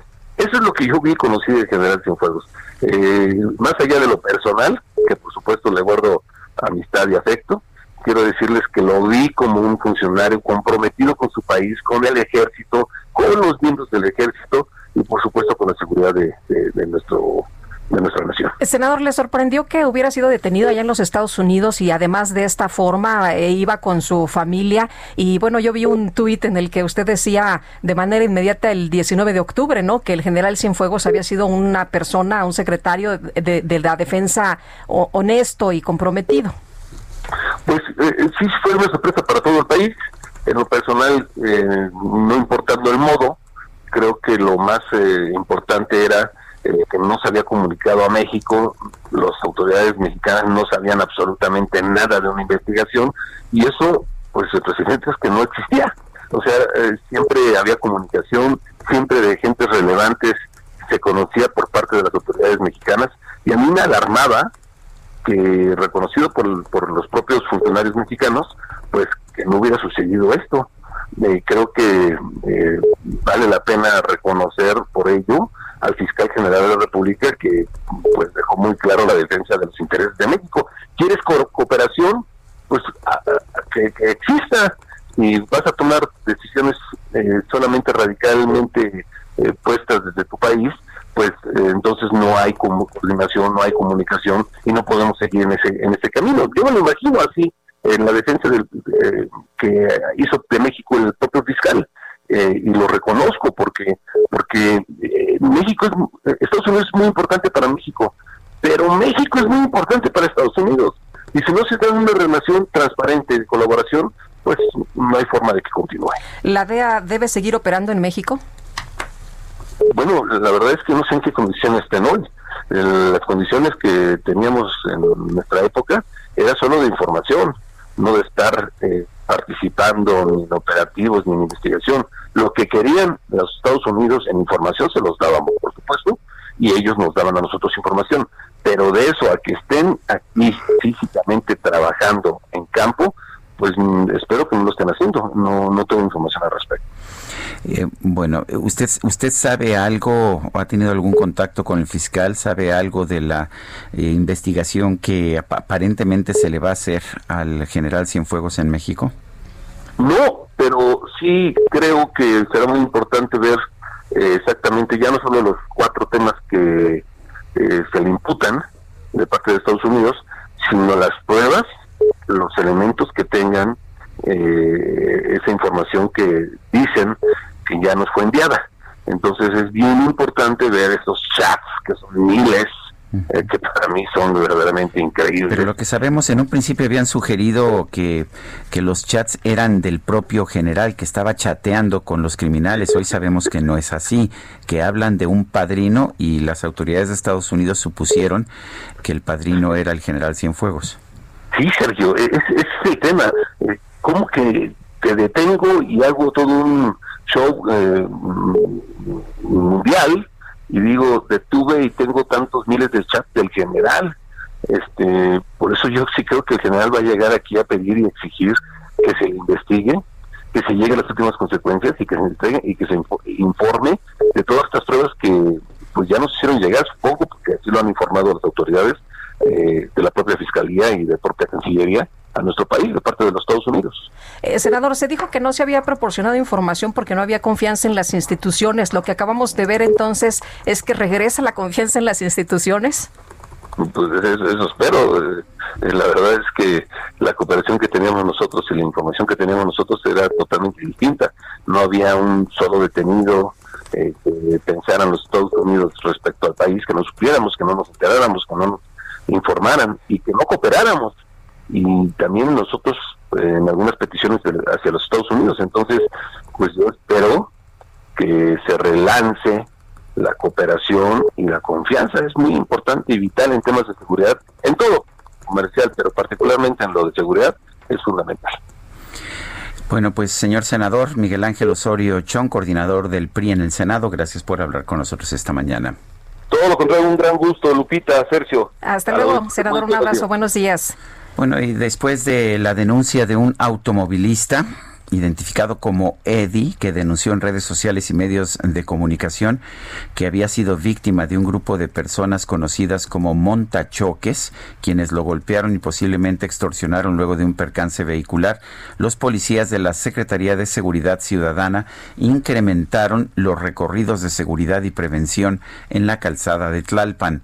La noche de este martes, 17 de noviembre, en un patrullaje a la altura de la calzada del Hueso, en la alcaldía de Coyoacán se percataron que un hombre que portaba un arma de fuego agredía al conductor de un vehículo color gris. Los oficiales se acercaron y salvaguardaron la integridad del agredido. Detuvieron al sujeto que tenía en sus manos un arma corta color gris plata con 15 cartuchos útiles. El afectado aseguró que circulaba sobre la calzada de Tlalpan cuando el conductor de un vehículo color blanco con placas del estado de Morelos se detuvo de forma violenta, lo que provocó que se impactara en la parte trasera. El ciudadano llamó a la agencia de seguros, pero en ese momento el detenido lo agredió física y verbalmente, mientras que una mujer se metió al auto y buscaba objetos para posiblemente robarlos. Eh, según lo narrado por el denunciante, fueron detenidos David Cadena García o David Alfredo Vega Hernández, de 57 años, Atsiri Neshkala Rodríguez Correa, de 19, y Guillermo Martínez Olaldes, de 25 años. Los detenidos, junto con el arma y el vehículo, quedaron a disposición de la gente del Ministerio Público, quien definirá su situación legal. Bueno, y por otra parte, pues resulta que Trump ha estado muy enojado en los últimos días después de las elecciones del 3 de noviembre. No salieron las cosas como él esperaba y despidió este martes al director de la agencia federal que avaló la fiabilidad de las elecciones presidenciales del 2020. Trump despidió a Christopher Creeves en un tuit en el que dijo que su reciente declaración que defiende la seguridad de las elecciones era sumamente inexacta. Él quiere que todo el mundo diga que hubo tranza, ¿no? Que hubo trampa y bueno, pues no fue el caso, así que decidió despedir a este funcionario, quien fue designado por el propio presidente y era director de la Agencia de Seguridad de Infraestructura y Ciberseguridad. Y bueno, pues esta situación se da en momentos en los que Trump se rehúsa a reconocer la victoria de Joe Biden. Bueno, y a pesar de que el presidente Donald Trump se reconoce, se resiste a reconocer su derrota, el presidente electo Joe Biden nombró ya a varios integrantes de su equipo de campaña para distintos cargos de asesoría en la Casa Blanca. Eh, con esto se destaca su estrategia de, mantenerse en un círculo, en un círculo relativamente cercano eh, para su equipo de transición. La directora del equipo de campaña presidencial de Biden, Jen O'Malley Dillon, la primera mujer que encabeza una candidatura presidencial demócrata ganadora, será nombrada subdirectora de personal o subdirectora, de hecho, de, de es eh, assistant, assistant Chief of Staff, es subdirectora de operaciones. Esto es lo que señaló Biden en una declaración publicada por su equipo de transición. También sus asesores, ya que han estado con él desde hace tiempo, Mike Donilon y Steve Richetti, se van a unir al próximo gobierno como asesor principal del presidente y como consejero del mandatario. Dana Remus también será consejera principal principal del, del presidente, mientras que otro representante cercano, Ron Klein, ya fue nombrado jefe de operaciones, eh, jefe de, de la presidencia, jefe de la Casa Blanca. Cedric Richmond copresidente nacional de la campaña de Biden y expresidente del Black Caucus, esto es del, del Parlamento de Representantes Negros del Congreso, va a dejar su escaño en la Cámara de Representantes en Luisiana para unirse como asesor principal y director de la Oficina de Relaciones Públicas de la Casa Blanca. Y tenemos información en eh, Miguel Ángel de Quevedo. ¿Qué pasa? Daniel Magaña. Buenos días.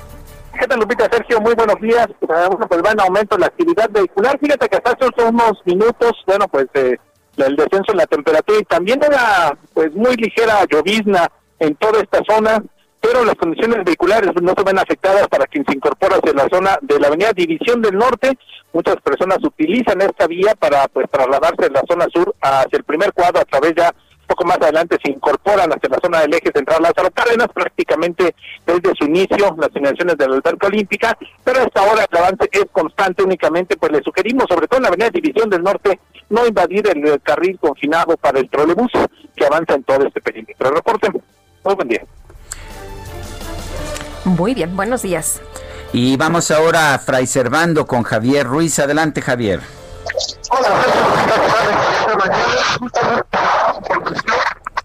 A ver, no, Javier, no te estamos escuchando bien. Vamos a tratar de mejorar la calidad de esa llamada. Mientras tanto, vamos a Calzada San Juan de Aragón. Ya está Alan Rodríguez. Adelante, Alan.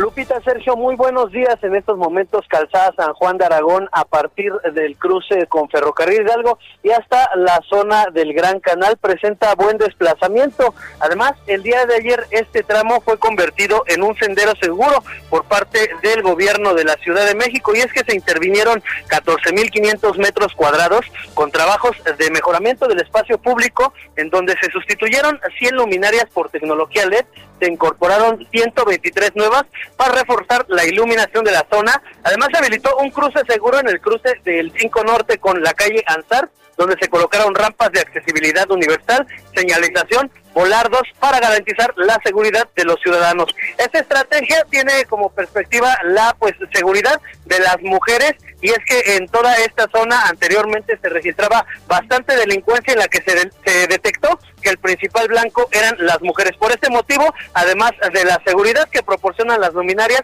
están desplazados policías cada 200 metros con el objetivo de brindar seguridad tanto a mujeres, niñas, adultos y menores. Es el reporte que tenemos.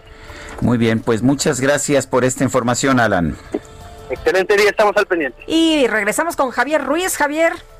Hola, Lupita, tuvimos un problema con la comunicación. Les informaba que tenemos bloqueada la circulación de la avenida Fray Servando Teresa de Mier, justamente por integrantes del corredor Avenida 8, transportistas que justamente dan servicio de la estación del Metro Puebla en dirección hacia Tacubaya y hacia el centro histórico. Ellos están exigiendo pues que les permitan trabajar.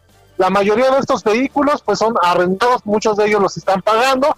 Sin embargo, pues ya por la pandemia ya no pudieron continuar pagándolos y ya no les permitieron justamente pues eh, retirarlos donde los guardan y es por ello que pues bloquearon la avenida eh, 8, primero que nada llegando a la calle 47 y ahorita se encuentran en caravana sobre Fray Servando Teresa de Mier en dirección al primer cuadro de la capital. Así que hay que tomarlo en cuenta, evitar la zona de Fray Servando, un poco distante el eje 2 sur es la mejor alternativa para quien desea llegar a la calzada San Antonio Abate. De momento, Lupita Sergio, el reporte que tenemos. Gracias, Javier.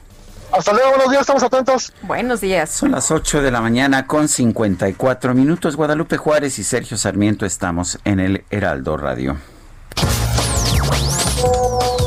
Buenos días, Sergio Lupita. Soy Juan de la Cruz, desde El Paso, Texas, acerca del tema Cienfuegos. Este es un premio que Donald Trump le da a López Obrador por seguir apoyándolo y por no apoyar a Biden. Simplemente es, una, es un premio a la, al rendirse López Obrador a Donald Trump. Saludos. Si te vienen a contar cositas malas de mí, manda a todos a volar y diles que yo no fui. Todos me dicen por ahí que tienes cara de yo no fui. A ti te dicen el yo tú me tienes que ser a mí, no, no. Sergio Sarmiento y Lupita Juárez quieren conocer tu opinión, tus comentarios o simplemente envía un saludo para ser más cálida esta mañana. Envía tus mensajes al WhatsApp 5520 109647.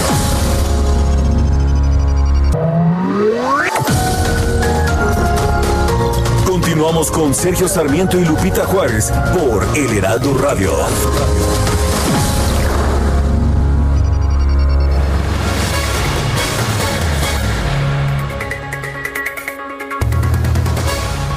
Este buen fin, aprovecha las tarifas especiales de Hoteles Rio y escápate a las mejores playas de México. Disfruta unas vacaciones con el mejor todo incluido 24 horas. Solo tienes hasta el 20 de noviembre para reservar en Riu.com con el precio más bajo. Además, si reservas en Ryu.com, obtienes de forma exclusiva traslado gratis, seguro médico de viaje y puedes pagar a meses sin intereses. No esperes más. Aprovecha las tarifas especiales de Buen Fin y reserva hoy mismo tus próximas vacaciones con el precio más bajo en Hoteles Ryu. Sergio y Lupita, buenos días. Un placer saludarlos como siempre, felicitándolos por su enorme labor periodística, objetiva. Habrá forma de que en su programa haya oportunidad de tener una mesa de diálogo que nos permita conocer las propuestas económicas o un análisis de la actual situación económica por el COVID y qué opciones tenemos los mexicanos para poder salir adelante de esta crisis. Que tengan excelente día. Bye. Un abrazo enorme, Carlos Javier Guillén.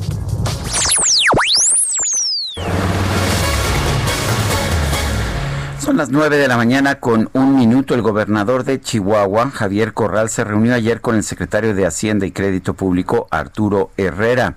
Esto para tratar el tema del presupuesto en la línea telefónica. El gobernador de Chihuahua, Javier Corral. Señor gobernador, buenos días. Gracias por tomar la llamada. Con muchísimo gusto, Sergio Lupita, y por supuesto a todo el público. Buenos días. Eh, Javier, Buenos días, Lupita. Cuéntenos, eh, ¿cuáles fueron los resultados de esta reunión? Muy positivos porque le estamos dando seguimiento a varios temas que quedaron pendientes eh, por la visita reciente que Arturo Herrera, el secretario de Hacienda, hizo a Chihuahua, y en donde nosotros presentamos algunos proyectos muy importantes de infraestructura, pero sobre todo donde le presentamos el escenario de las finanzas estatales la proyección de los ingresos propios para el siguiente año y obviamente la enorme presión presupuestal que estamos teniendo, pues eh, no solamente por el cierre fiscal de este año, sino también por eh, lo que viene. Habida cuenta el recorte eh, que está planteado en el presupuesto de egresos de la federación para las entidades y lo que estuvimos viendo no solo fue esa agenda de asuntos eh, que quedaron pendientes de la visita del secretario Herrera, sino también los mecanismos de compensación y apoyo que los estados necesitamos para salir de esta presión presupuestal en la que vamos a estar a finales de este año y por supuesto el año que entra. Entonces fue una reunión muy cordial, muy, muy respetuosa, muy franca yo siempre he sido muy bien recibido por Arturo Herrera, eh, ha sido siempre muy diligente conmigo. Y quiero decir que le he planteado pues eh, cuál es el estado de las finanzas en Chihuahua y hemos eh, pedido abierta y directamente el apoyo para nuestra entidad porque lo hacemos a nombre del pueblo de Chihuahua que necesita continuar con el proceso de reactivación económica y por supuesto los eh, grandes proyectos de infraestructura que tenemos en marcha, algunos de ellos junto con el gobierno federal. Eh, gobernador, ¿qué tan viable ve usted que efectivamente se tomen en cuenta pues estas solicitudes que ustedes han hecho usted en lo particular para que haya más recursos para la entidad? Bueno, eh, por supuesto que están conscientes de nuestra exigencia, que está construida sobre la base de una mayor equidad en la distribución de los recursos nos ha explicado el propio secretario Herrera las dificultades que el propio gobierno federal tiene en términos de su presupuesto para el año que entra. Sin embargo, están conscientes de que se requiere de un mecanismo para compensar y apoyar a los estados ante eh, el próximo año que se augura muy complicado, muy difícil, incluso de lograr en las metas que ellos mismos han planteado pues ojalá que haya receptividad. Él, él ha sido receptivo ayer con eh, los planteamientos. Nosotros tenemos una reunión, Lupita, el próximo viernes en Jalisco. Mm. Me refiero a los gobernadores que formamos parte de la Alianza Federalista. Eh, queremos eh, hacer propuestas muy específicas de apoyos muy concretos ante el recorte que estamos enfrentando. El, nos, nos, dice usted, señor gobernador, que tiene buena relación con Arturo Herrera, el secretario de Hacienda. Yo creo que nadie tiene una mal relación con él. Es un hombre muy educado, entre otras cosas. Pero ¿significa esto que tiene la facultad, la posibilidad de incrementar los recursos que se puedan encauzar a su Estado? No sé si tenga él eh, toda la autorización. Lo que yo creo es que él puede eh, presentarle al presidente de la República los distintos mecanismos que Hacienda tiene a la mano eh, para eh, orientar recursos a los eh, estados, a las entidades. Habida cuenta que el recorte de casi 180 mil millones de pesos, digo, no solamente afecta a Chihuahua, pues afecta a todo el país, a todas las entidades federativas. Y, y otra cosa, hay varios gobiernos como el nuestro, el de Chihuahua, que nosotros terminamos nuestra administración el año que entra. Y esas presiones de cierre de gobierno ya tienen también sus particularidades, por ejemplo, en términos de la posibilidad o no de contratar créditos de corto plazo. Eh, entonces hay una serie de temas que tenemos todos los estados y luego algunos en particular. Yo he planteado ambos asuntos porque me parece que es importante así, así proponerlo. Muy bien. Bueno, pues eh, ¿Qué viene ahora? A propósito, ya habló con el secretario de Hacienda, nos dice que no le queda claro si tiene las facultades, se van a reunir los gobernadores, eh, pero pues, ¿qué viene ahora? Finalmente, si el gobierno mantiene su posición, pues no habrá nada, ¿no? Es que yo veo muy difícil, Sergio, sinceramente, que el gobierno federal pueda mantener eh, la posición de no apoyar y de no compensar a los estados en la situación financiera. Es, es, muy complicado que no lo hagan porque la economía nacional se configura de los distintos esfuerzos locales, de lo que llamamos el desarrollo regional. Eh, dejar, abandonar a las entidades federativas eh, sería ir en contra de la reactivación económica del país.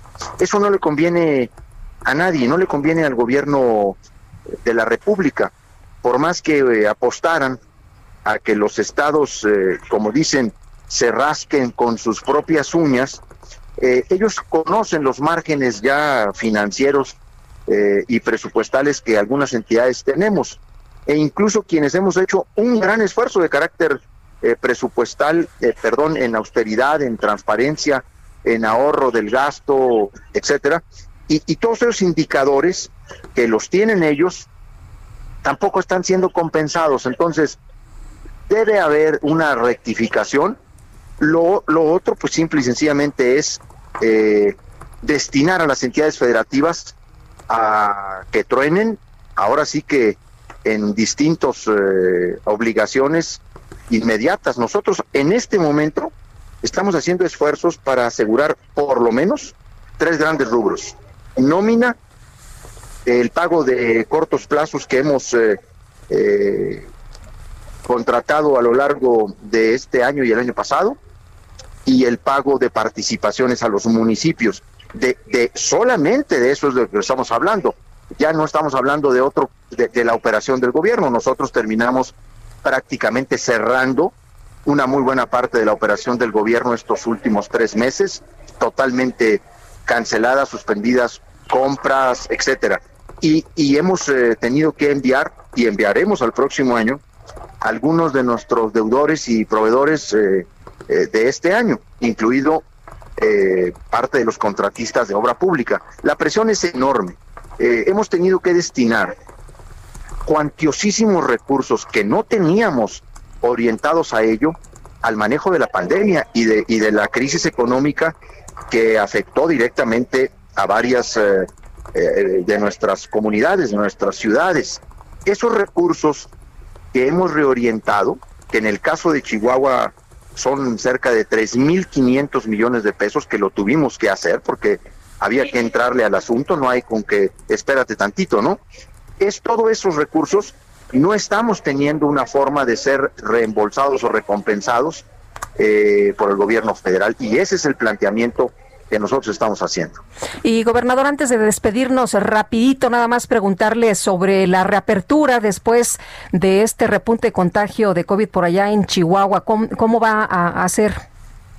Bueno, nosotros eh, tenemos ya, Lupita, más de un mes y medio que estamos de nuevo en el semáforo rojo y, en las últimas dos semanas establecimos un decreto de emergencia sanitaria que a su vez generó un horario de restricción. Nos planteamos dos semanas completas con dos fines de semana en donde se hubo un cierre total de comercios, de industria, e incluso la restricción del servicio público de transporte. Estamos afortunadamente empezando a ver los resultados tanto del semáforo rojo como creo que la próxima semana y las siguientes veremos el impacto positivo de estas medidas de restricción. Eh, tuvimos que ir a medidas más drásticas para bajar el nivel de contagio que en el estado de Chihuahua durante octubre alcanzó niveles no vistos durante toda la pandemia, que nos terminó por saturar los hospitales, aumentar el número de funciones y hemos vuelto a tener ahorita un respiro, vamos a decirlo así, en términos de la ocupación hospitalaria. Este próximo jueves eh, se levanta la mañana alerta. Mañana mañana se levanta la alerta eh, eh, de emergencia como lo habíamos determinado. Así lo determinó el Consejo Estatal de Salud cuando se reunió. Mañana tenemos de nuevo reunión con el Consejo Estatal a la una de la tarde vamos a permanecer en rojo por lo que por los indicadores que todavía tenemos pero vamos a entrar a una nueva modalidad del el rojo o, vamos a decirlo así, a nuevas modalidades en términos de lo que conocemos como las medidas de sana distancia. Eh, obviamente en el estado de Chihuahua el uso del cubrebocas es de uso obligatorio, ya legislado por el Congreso del Estado y publicado por un servidor. Eh, hemos hecho una ley para el uso obligatorio del cubrebocas y luego una medida o varias medidas que tienen que ver con el seguimiento de casos positivos, tanto de lo que es el manejo ambulatorio por síntomas leves y por supuesto el monitoreo de quienes desarrollan varios síntomas. Lo que para lo, que nosotros creemos que es muy importante es el seguimiento de ese manejo ambulatorio que luego se, se descuida y llega ya muy deteriorado a los hospitales por la falta de oxígeno. De ahí que, por ejemplo, estemos distribuyendo oxímetros, termómetros entre la población y hemos puesto, hemos echado a andar una aplicación muy importante que se llama Salud Digital eh, Personas Seguras.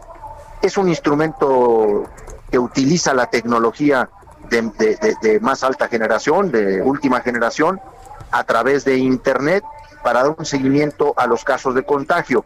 Todo ello, más las medidas de restricción, la sana distancia, el uso del cubrebocas, creemos que nos va a permitir regresar a los niveles de ocupación hospitalaria que teníamos en el Estado y que eran suficientes para atender a quienes llegaban a nuestros hospitales. Muy bien. Señor gobernador, gracias. Al contrario, Sergio Lupita, muchas gracias. Buenos días. Javier Corral, gobernador de Chihuahua. Son las nueve con catorce minutos en la línea telefónica. Nuestro analista político, Agustín Basabe. ¿Cómo estás, Agustín? Buenos días. Hola Sergio, buen día. Hola Lupita. Hola, ¿qué tal? Oye, y hoy vienes con un muy buen tema, ¿no? Pues sí, fíjate que creo que hay cuatro inferencias que se pueden sacar de toda la información que tenemos sobre el caso Cienfuegos. La primera es que hubo presión del ejército sobre el presidente. El presidente no le quiere llamar presión, este, pero vamos, una intervención. El ejército seguramente le manifestó su molestia, por cierto, perfectamente comprensible, por, por la situación y la, forma en que actuaron las autoridades estadounidenses. Eh, y la otra es que hubo una negociación política entre el gobierno de México y el gobierno de Estados Unidos. Ninguna de estas dos, por cierto, tiene nada de malo. O sea, me parece natural que el ejército le diga al comandante en jefe de las Fuerzas Armadas Mexicanas pues, que no está de acuerdo con la forma en que trataron a, un exsecretario de la Defensa, ni tampoco tiene nada de malo que haya una negociación política entre el canciller Ebrard y el fiscal Barr o quien haya sido, ¿no? Su interlocutor del otro lado de la frontera. Las dos cosas están dentro, digamos, de los márgenes eh, de lo políticamente aceptable, ¿no? eh, o incluso eh, de, la, de la tradición y de las costumbres y de eh, lo bien hecho o lo que está bien hecho dentro del ámbito de la diplomacia. Ahora, la pregunta es, y aquí vienen otras dos consideraciones, es ¿por qué las negociaciones fueron exitosas en el sentido de que Estados Unidos se desiste, la fiscalía eh, de allá dice retiro los cargos, les mandamos, poniendo que la jueza lo acepte, ¿verdad? que todo el mundo lo da por hecho, les mandamos de regreso al general Cienfuegos a México para que ustedes allá eh, lo investiguen y en su caso lo procesen. ¿Por qué fueron exitosas eh, en ese sentido? Bueno, aquí están las otras dos inferencias.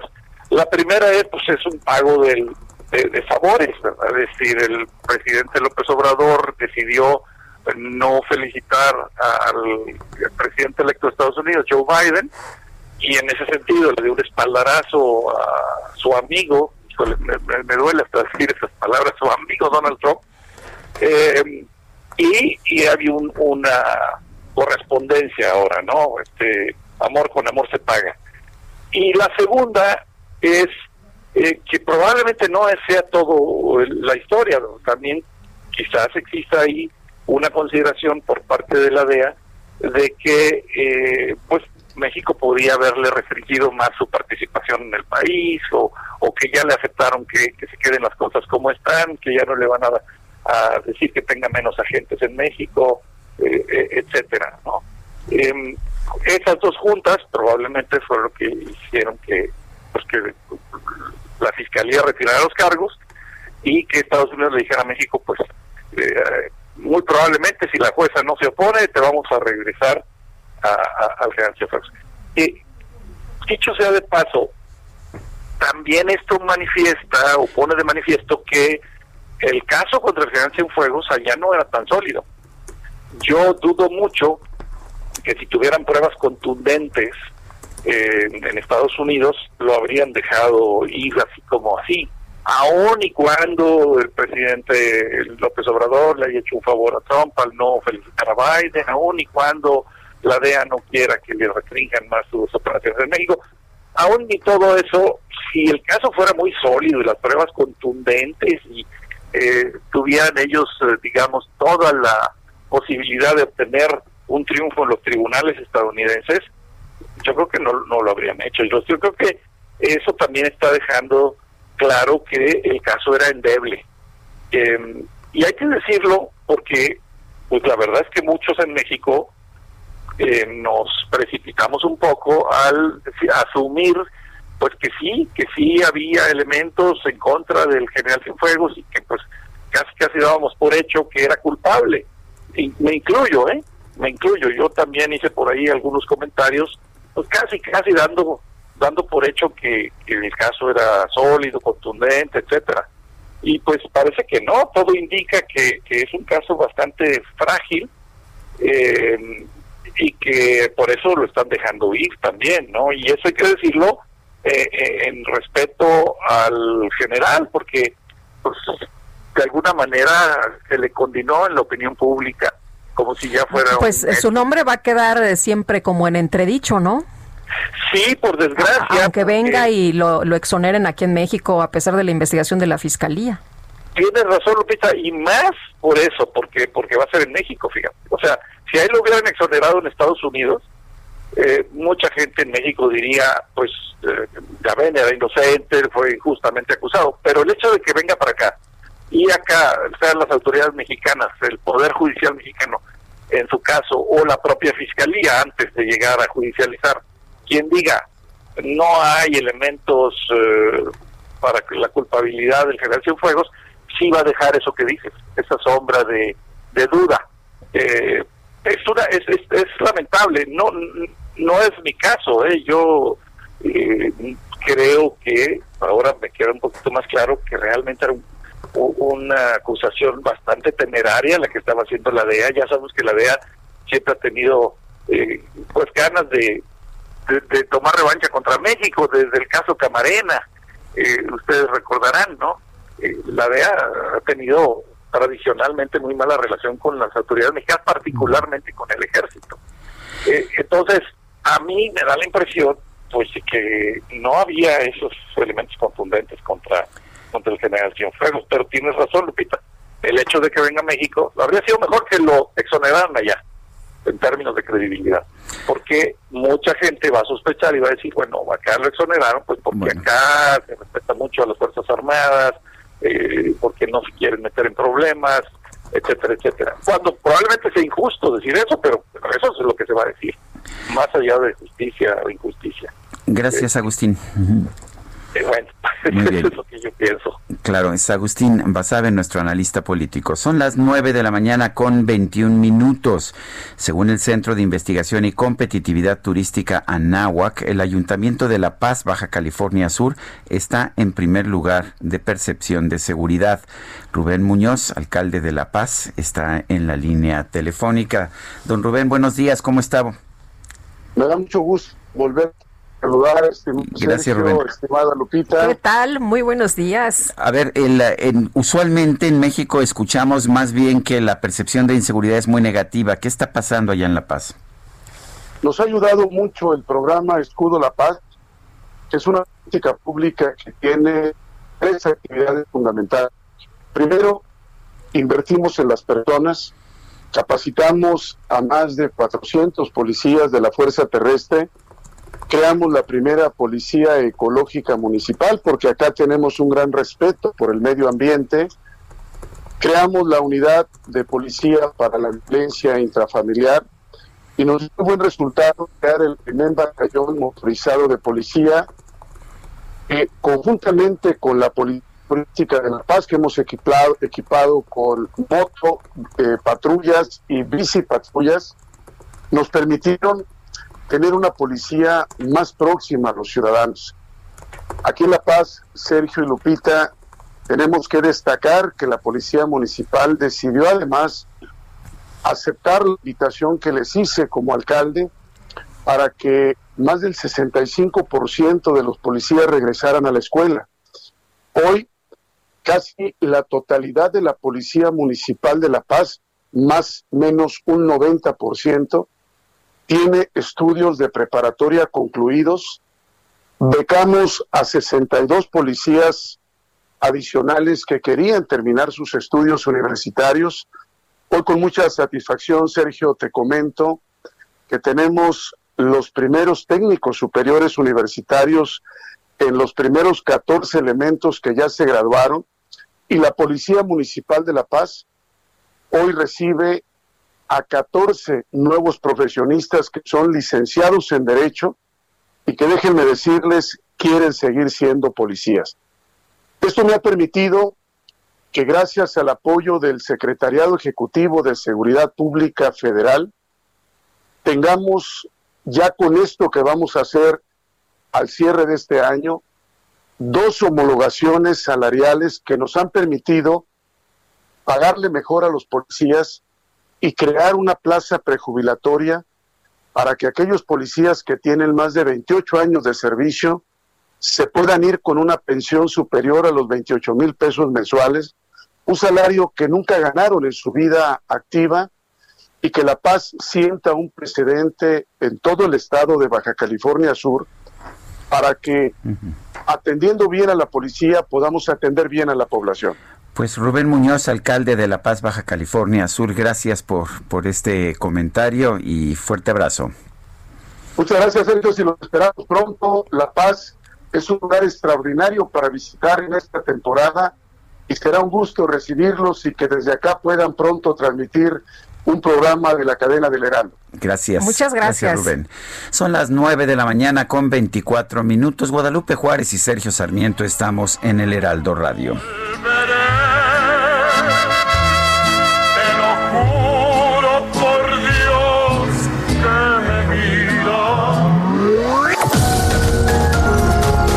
Sarmiento y Lupita Juárez quieren conocer tu opinión, tus comentarios o simplemente envía un saludo para ser más cálida esta mañana.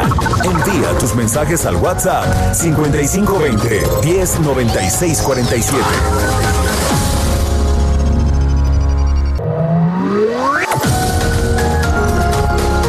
Continuamos con Sergio Sarmiento y Lupita Juárez por El Heraldo Radio.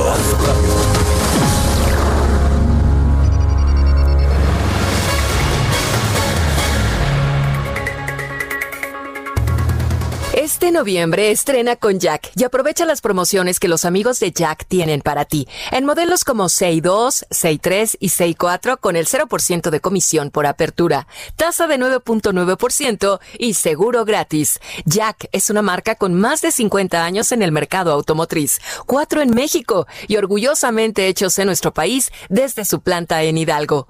Cuentan con una extensa gama de vehículos como autos, subs, pickups, vehículos comerciales y vehículos 100% eléctricos, que por cierto, la gama se llama Jack Pure Electric y ya son los eléctricos más vendidos en México. Ingresa a www.jac.mx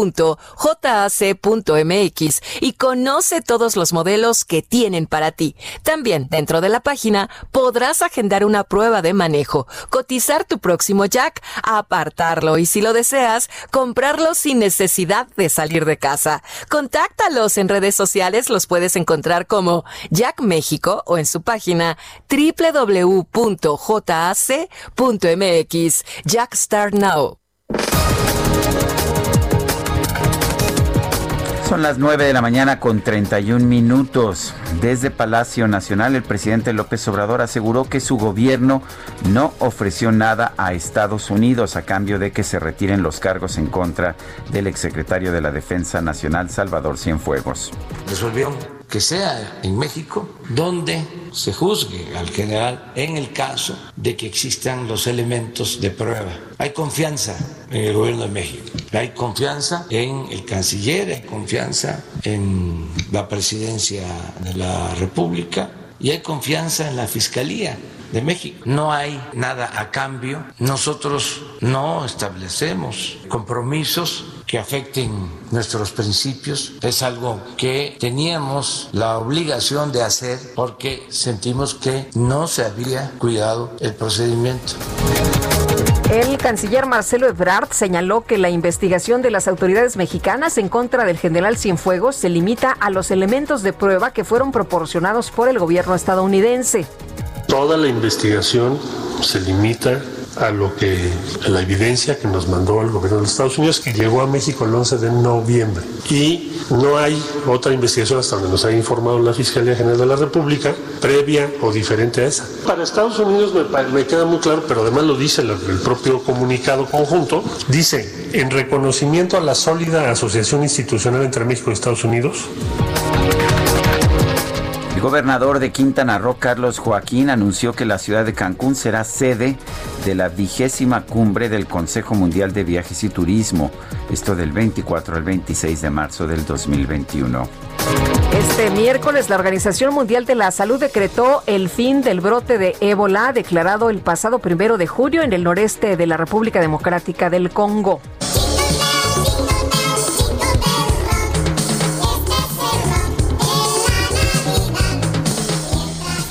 Bueno, un estudio realizado por la revista académica Journal of Environmental Psychology concluyó que las personas que colocan anticipadamente decoraciones navideñas en el interior de sus casas responden de forma más positiva al socializar, mientras que las decoraciones externas ayudan a que se relacionen con sus vecinos de manera más amena.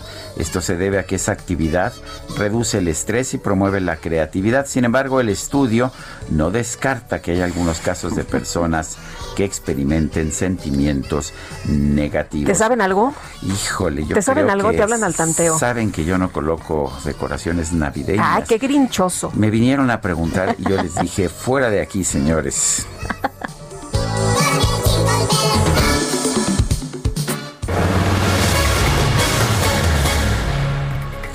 El Instituto Mexicano de Ejecutivos de Finanzas exhortó a los legisladores a revisar de manera imparcial, objetiva e integral la iniciativa del presidente López Obrador sobre el outsourcing. Y vamos a platicar precisamente el tema con Ángel García Lascorain Valero, presidente nacional del IMEF, del Instituto Mexicano de Ejecutivos de Finanzas. ¿Qué tal? Muy buenos días. Lupita, Sergio, muy buenos días, gusto saludarles. Igualmente. ¿Qué, eh, exactamente qué quieren que ustedes consideren los, los legisladores cuando consideren el tema o cuando, cuando vayan a votar sobre el tema del outsourcing? ¿Cuáles serían las advertencias que ustedes harían? Bueno, son, son varios puntos. Eh, primero, nosotros estamos a favor del, del combate al uso irregular y abusivo del, de la figura de subcontratación. Sin embargo, pensamos que, que dicho combate no debe darse a costa de esquemas de subcontratación que sí están basados en buenas prácticas, que, que acatan las leyes, respetan las obligaciones patronales, fiscales, eh, por parte de las empresas proveedoras. Entonces debería darse eh, esta, digamos, regularización pero sin ocasionar la, la, cancelación de fuentes de empleo. Ese es un tema y, hay varios otros. Eh, por ejemplo, el decreto entraría en vigor al día siguiente de su publicación. Nos parece que sería necesario contar con un periodo de transición eh, razonable, amplio, para llevar a cabo la migración de puestos de trabajo al nuevo esquema. Y, y hay otros elementos también que estamos sugiriendo sean, sean considerados. Ahora, Ángel, eh, debería de, de, mantenerse el outsourcing como está y nada más, eh, pues revisar las situaciones en las que haya algo anómalo, porque el presidente lo que ha señalado es que esto se tiene que cortar de raíz porque hay un tema de corrupción. Sí, sí, por supuesto ha habido abusos, pero nos parece que en, estos casos debería aplicarse y en su caso si es necesario fortalecerse el marco jurídico correspondiente, sin ocasionar la cancelación de fuentes de empleo. Hay, otros eh, eh, puntos en la iniciativa que nos preocupan, por ejemplo, el término especialización, donde habría algunos servicios especializados, entre comillas, que estarían eh, siendo autorizados, digamos, para actuar como esquema de su contratación, pero no se especifica a qué se refiere con especialización y podría ser un, concepto pues bastante amplio, ¿no? Prácticamente la provisión de cualquier servicio podría ser considerado eh, un tipo de subcontratación. ¿Podría ser esto una especie de escapatoria? Si quiero contratar servicios de limpieza, decir estos son servicios especializados, o si quiero contratar servicios eh, pues de diseño eh, en una empresa de eh, discográfica que digamos haga eh, portadas de discos, podría decir esto es un servicio especializado. Pues no, no sabemos cuál vaya a ser la definición final de, del concepto de especialización, pero podría llegar hasta ese punto. Prácticamente la provisión de cualquier servicio podría ser considerada una subcontratación. Y bueno, pues es la forma como opera la economía en México, la economía internacional, a base de servicios transversales entre empresas que están basados en la especialización y que son legales y que los proveedores pues cumplen con todas las obligaciones pertinentes. Eh, cualquier persona que pudiera eh, pues eh, tener este tipo de, servicios y que a lo mejor se detecte alguna irregularidad y ahí es el, el punto importante, podría ser acusada incluso de ser o de pertenecer a una organización criminal. Bueno, no, no sabemos el, el, alcance jurídico que esto vaya a tener. Nos parece que ya existe un marco jurídico vigente para, para castigar, para perseguir eh, los abusos cuando sean identificados. Eh, pero realmente no sabemos hasta dónde vaya a llegar esta iniciativa. No habrá que ver la Cámara de Diputados cómo le evalúa y por eso es que nosotros desde el IMEF estamos eh, sugiriendo, no proponiendo que, que, se haga un análisis pues amplio, objetivo, que, tome en cuenta todos los puntos de vista, no todas las aristas del tema. Ahora tenemos una Cámara de Diputados que pues en esta legislatura más bien le gusta obedecer, ¿no? ¿Sí esperan ustedes que se pongan a revisar críticamente esta iniciativa? Bueno, nosotros eh, estamos dispuestos a colaborar, proveer toda la información necesaria. Eh, sí eh, eh, hemos visto en, en, el pasado no que se han impulsado iniciativas, se han llevado a aprobaciones de otros temas de manera expedita y con eh, una consulta pues más limitada a lo que nosotros nos gustaría. nos parece fundamental que se tome el punto de vista de todos los sectores afectados, del sector privado, del sector empresarial, que se consideren estos puntos de vista antes de tomar una, una determinación final. Pero por supuesto hay ese riesgo. ¿no? Muy bien, pues Ángel García Lascurain Valero, presidente nacional del IMEF, el Instituto Mexicano de Ejecutivos de Finanzas, gracias por conversar con nosotros. Con todo gusto, gracias a ustedes, buen día. Buenos días. Son las nueve con treinta y nueve minutos. ¿Quién será la que me quiere a mí? ¿Quién será? ¿Quién será? La micro deportiva. Torito, Torito, ya nos exhibiste.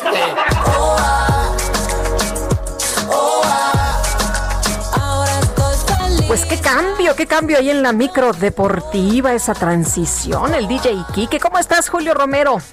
Muy bien, muy bien, Sergio Lupita, amigos del auditorio, muy buenos días, qué placer saludarles. Vámonos rapidísimo con información deportiva. Este miércoles la selección mexicana de fútbol derrotó 2 por 0 a similar de Japón en el último juego de este 2020 en la fecha FIFA.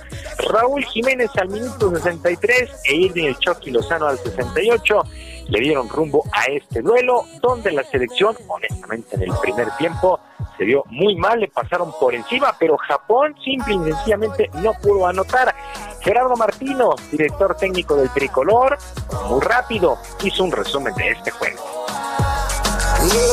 me cansé de toda tu mentira y hoy te quiero fuera de mi vida. Lo que creía que te conocí. Y de la misma manera que, su- que, que nos superó este, Japón en el primer tiempo, nosotros lo hicimos en el segundo, ya empezamos a buscar este, un gol que se avisoraba, que se veía venir, golpeamos como, como Japón no golpeó en el primer tiempo, no producto de la ineficacia de Japón, sino a, a dos atajadas monumentales de Memo. ¿no? Si tú supieras cuántas veces he soñado con que regrese seguro. Pues así de fácil, mucho mejor el primer tiempo para Japón, mejor México en el segundo y el juego del jugador del partido, Guillermo Ochoa. Jornada 4 de 18 en las eliminatorias sudamericanas allá en la Conmebol.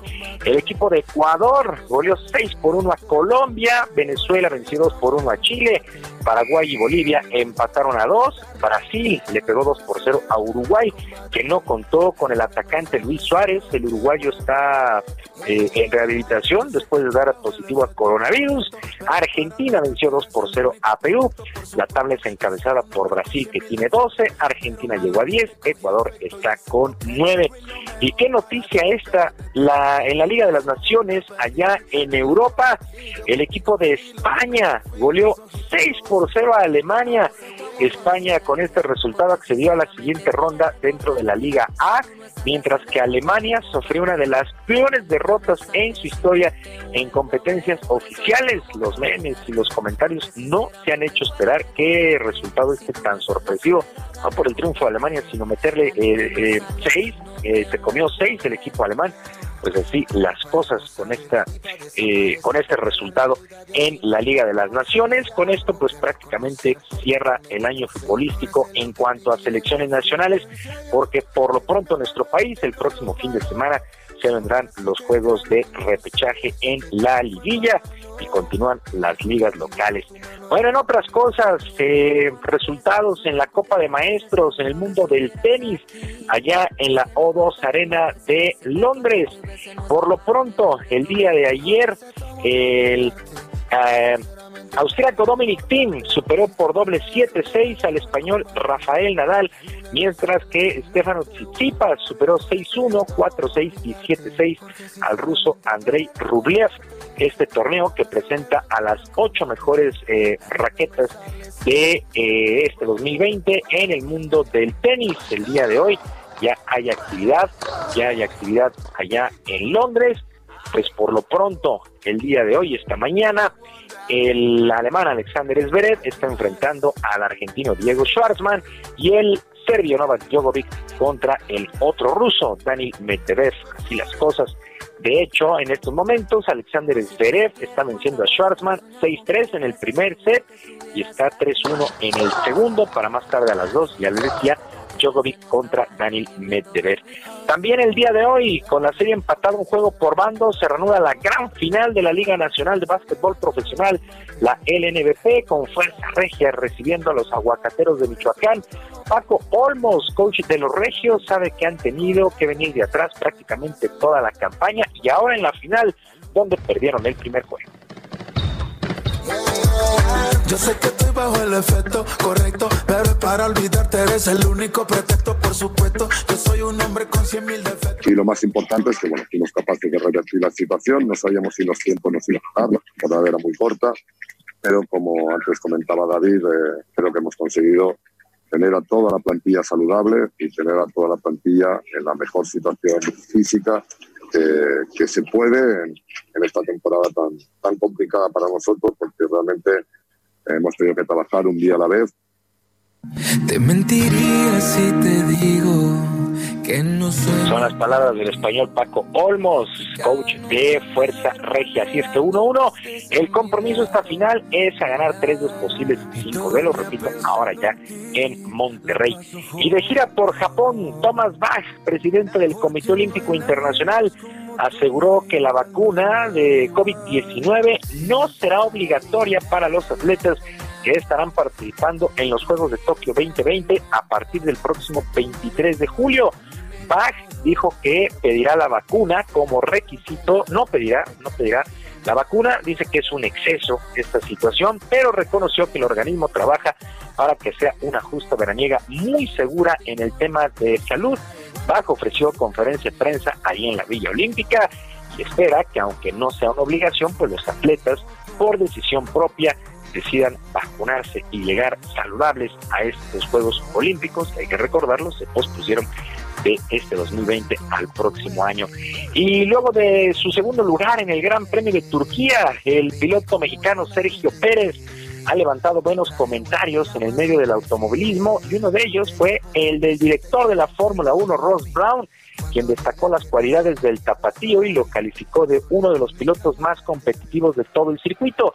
Brown lamentó que de momento Checo no tenga definida su situación para el próximo año, ya que no tiene equipo tras anunciarse que no correrá en Racing Point y podría, podría tomarse un año sabático, situación que ha calificado de lamentable Ross Brown. Él espera que alguien, alguien convenza a Sergio Pérez y lo pueda firmar para que corra el próximo año, donde sí habrá Gran Premio de México. Sergio Lupita, amigos del auditorio, la información deportiva este miércoles. Recuerde ahí mi cuenta de Twitter en arroba jromerohb, en arroba jromerohb. Ahí podemos platicar de lo que usted guste, hacer sus peticiones musicales al DJ Cacharpo, operador Quique, el único del cuadrante, por cierto, y lo tenemos nosotros aquí con Sergio y Lupita. Abrazo a la distancia y que sea un extraordinario día. Igualmente, Julio. Gracias, Julio. Buenos días. Buenos días. Son las 9 de la mañana con 47 minutos. En traje o en pijama si prefieres. Te llevo tan presente que no puedo dormir. Gastrolab con el chef Israel Arechiga. Israel Arechiga, ¿cómo estás? Perdón que tengamos la boca llena, pero... Creo que yo presentaré mi propia sección. Por favor, adelante, Nosotros- adelante, mi querido nosotros- ¿Sabes Israel. contar? Sí, no, cuento con, nosotros. ustedes. Así es. Bueno, pues ya se nos empieza a adelantar la Navidad. No sé ustedes, pero a mí este año se me fue como agua. Digo, sufriendo, pero ya estamos, ya, o sea, ya esto Ya huele estamos a casi diciembre ya. Y este platillo sabe a diciembre. Sabe a Navidad. Entonces, lo que están probando es una empanada gallega Mm. que usualmente la hago con bacalao. Que ese es como, como lo tradicional, ¿no? Que, que el bacalao en México lo adoptamos como esos sabores navideños. En, en cocinas europeas como portuguesa o española, el bacalao es pan de todos los días, es, parte de la, de la cocina base. Pero en México lo ligamos mucho al tema de la cuaresma y al tema navideño. Entonces es una empanada con un atún, que ahí viene una diferencia, es justo lo que les quería platicar. De la diferencia entre un atún o un bacalao ajo arriero y un bacalao atún a la vizcaína. Que la vizcaína en México a veces la hemos confundido un poco como con con esta mezcla de pimientos, con aceituna, con chile güero, pero más bien esa es como una mezcla nuestra muy mexicana, que ya la adoptamos como nuestra, pero es un poco tirándole a un bacalao o a un pescado a la veracruzana. Cuando hablamos de, un- de una salsa vizcaína tradicional, tenemos que hablar del Golfo de Vizcaya, de País Vasco, de Cantabria, de toda esta zona, y la salsa vizcaína es una salsa tersa, no es una salsa con tropiezos, es una salsa tersa, color rojo, con un poquito de tomate, pimientos, pimiento choricero, y tiene una cosa muy particular que es que lleva manzana.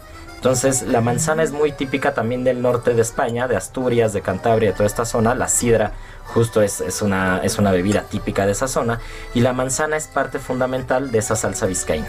Entonces, lo que están probando ahorita es una empanada de atún ajo arriero, que muchas veces en México diríamos que es vizcaína, pero tradicionalmente la vizcaína es diferente. Como sea, el chiste es que sepa Navidad, que esté rica, que la disfruten. Yo a ustedes ya los perdí, ya los, ya los veo este, ya los veo perdidos. Y eso que la empanada medía medio metro, ¿eh? les traje un poquito. Hubiera traído la empanada entera y, y despido el programa seguramente. Seguramente pues queda hasta mañana.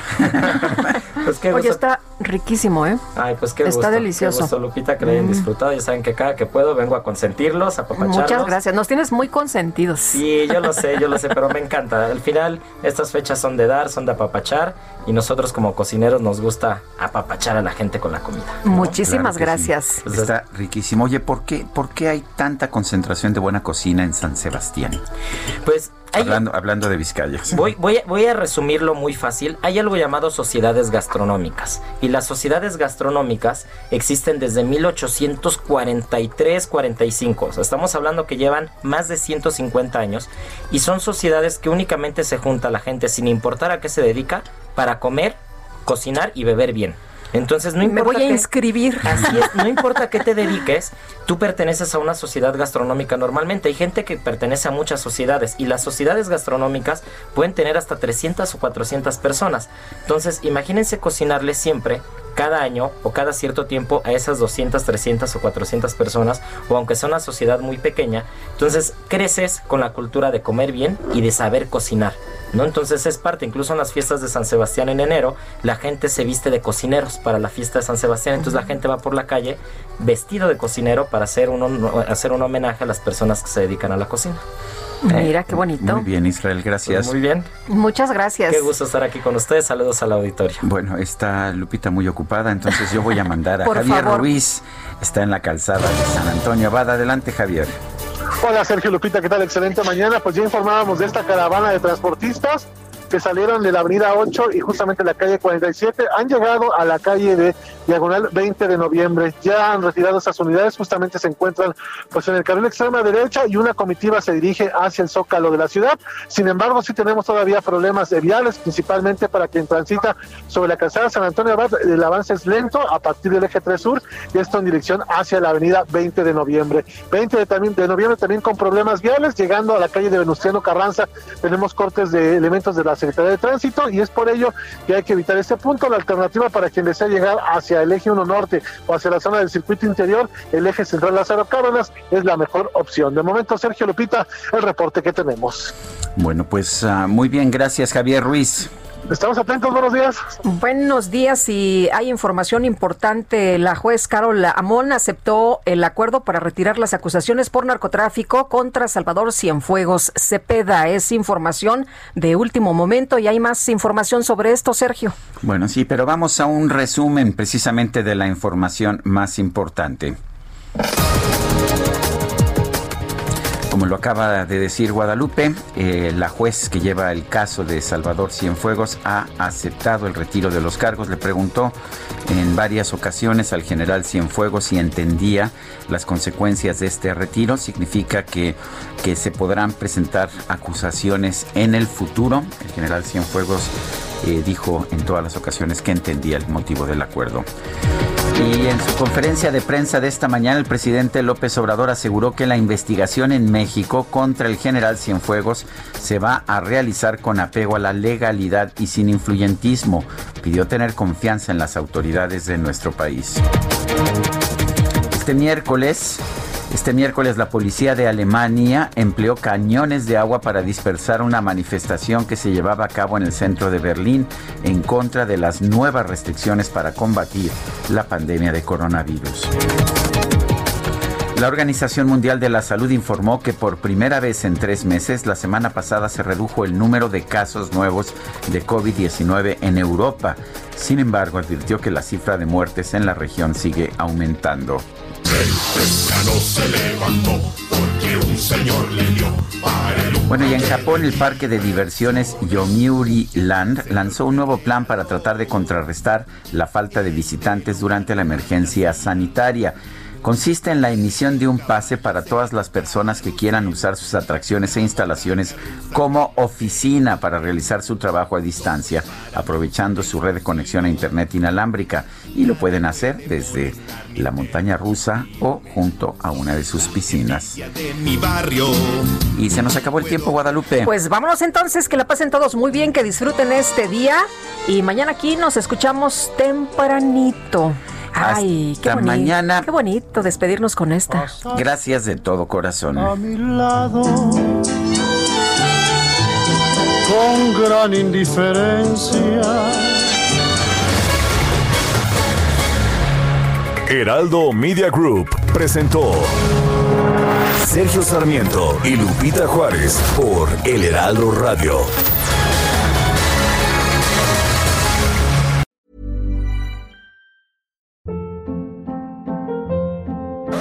Hold up. What was that? Boring. No flavor. That was as bad as those leftovers you ate all week. Kiki Palmer here, and it's time to say hello to something fresh and guilt-free. Hello Fresh. Jazz up dinner with pecan-crusted chicken or garlic butter shrimp scampi. Now that's music to my mouth. Hello Fresh. Let's get this dinner party started. Discover all the delicious possibilities at hellofresh.com.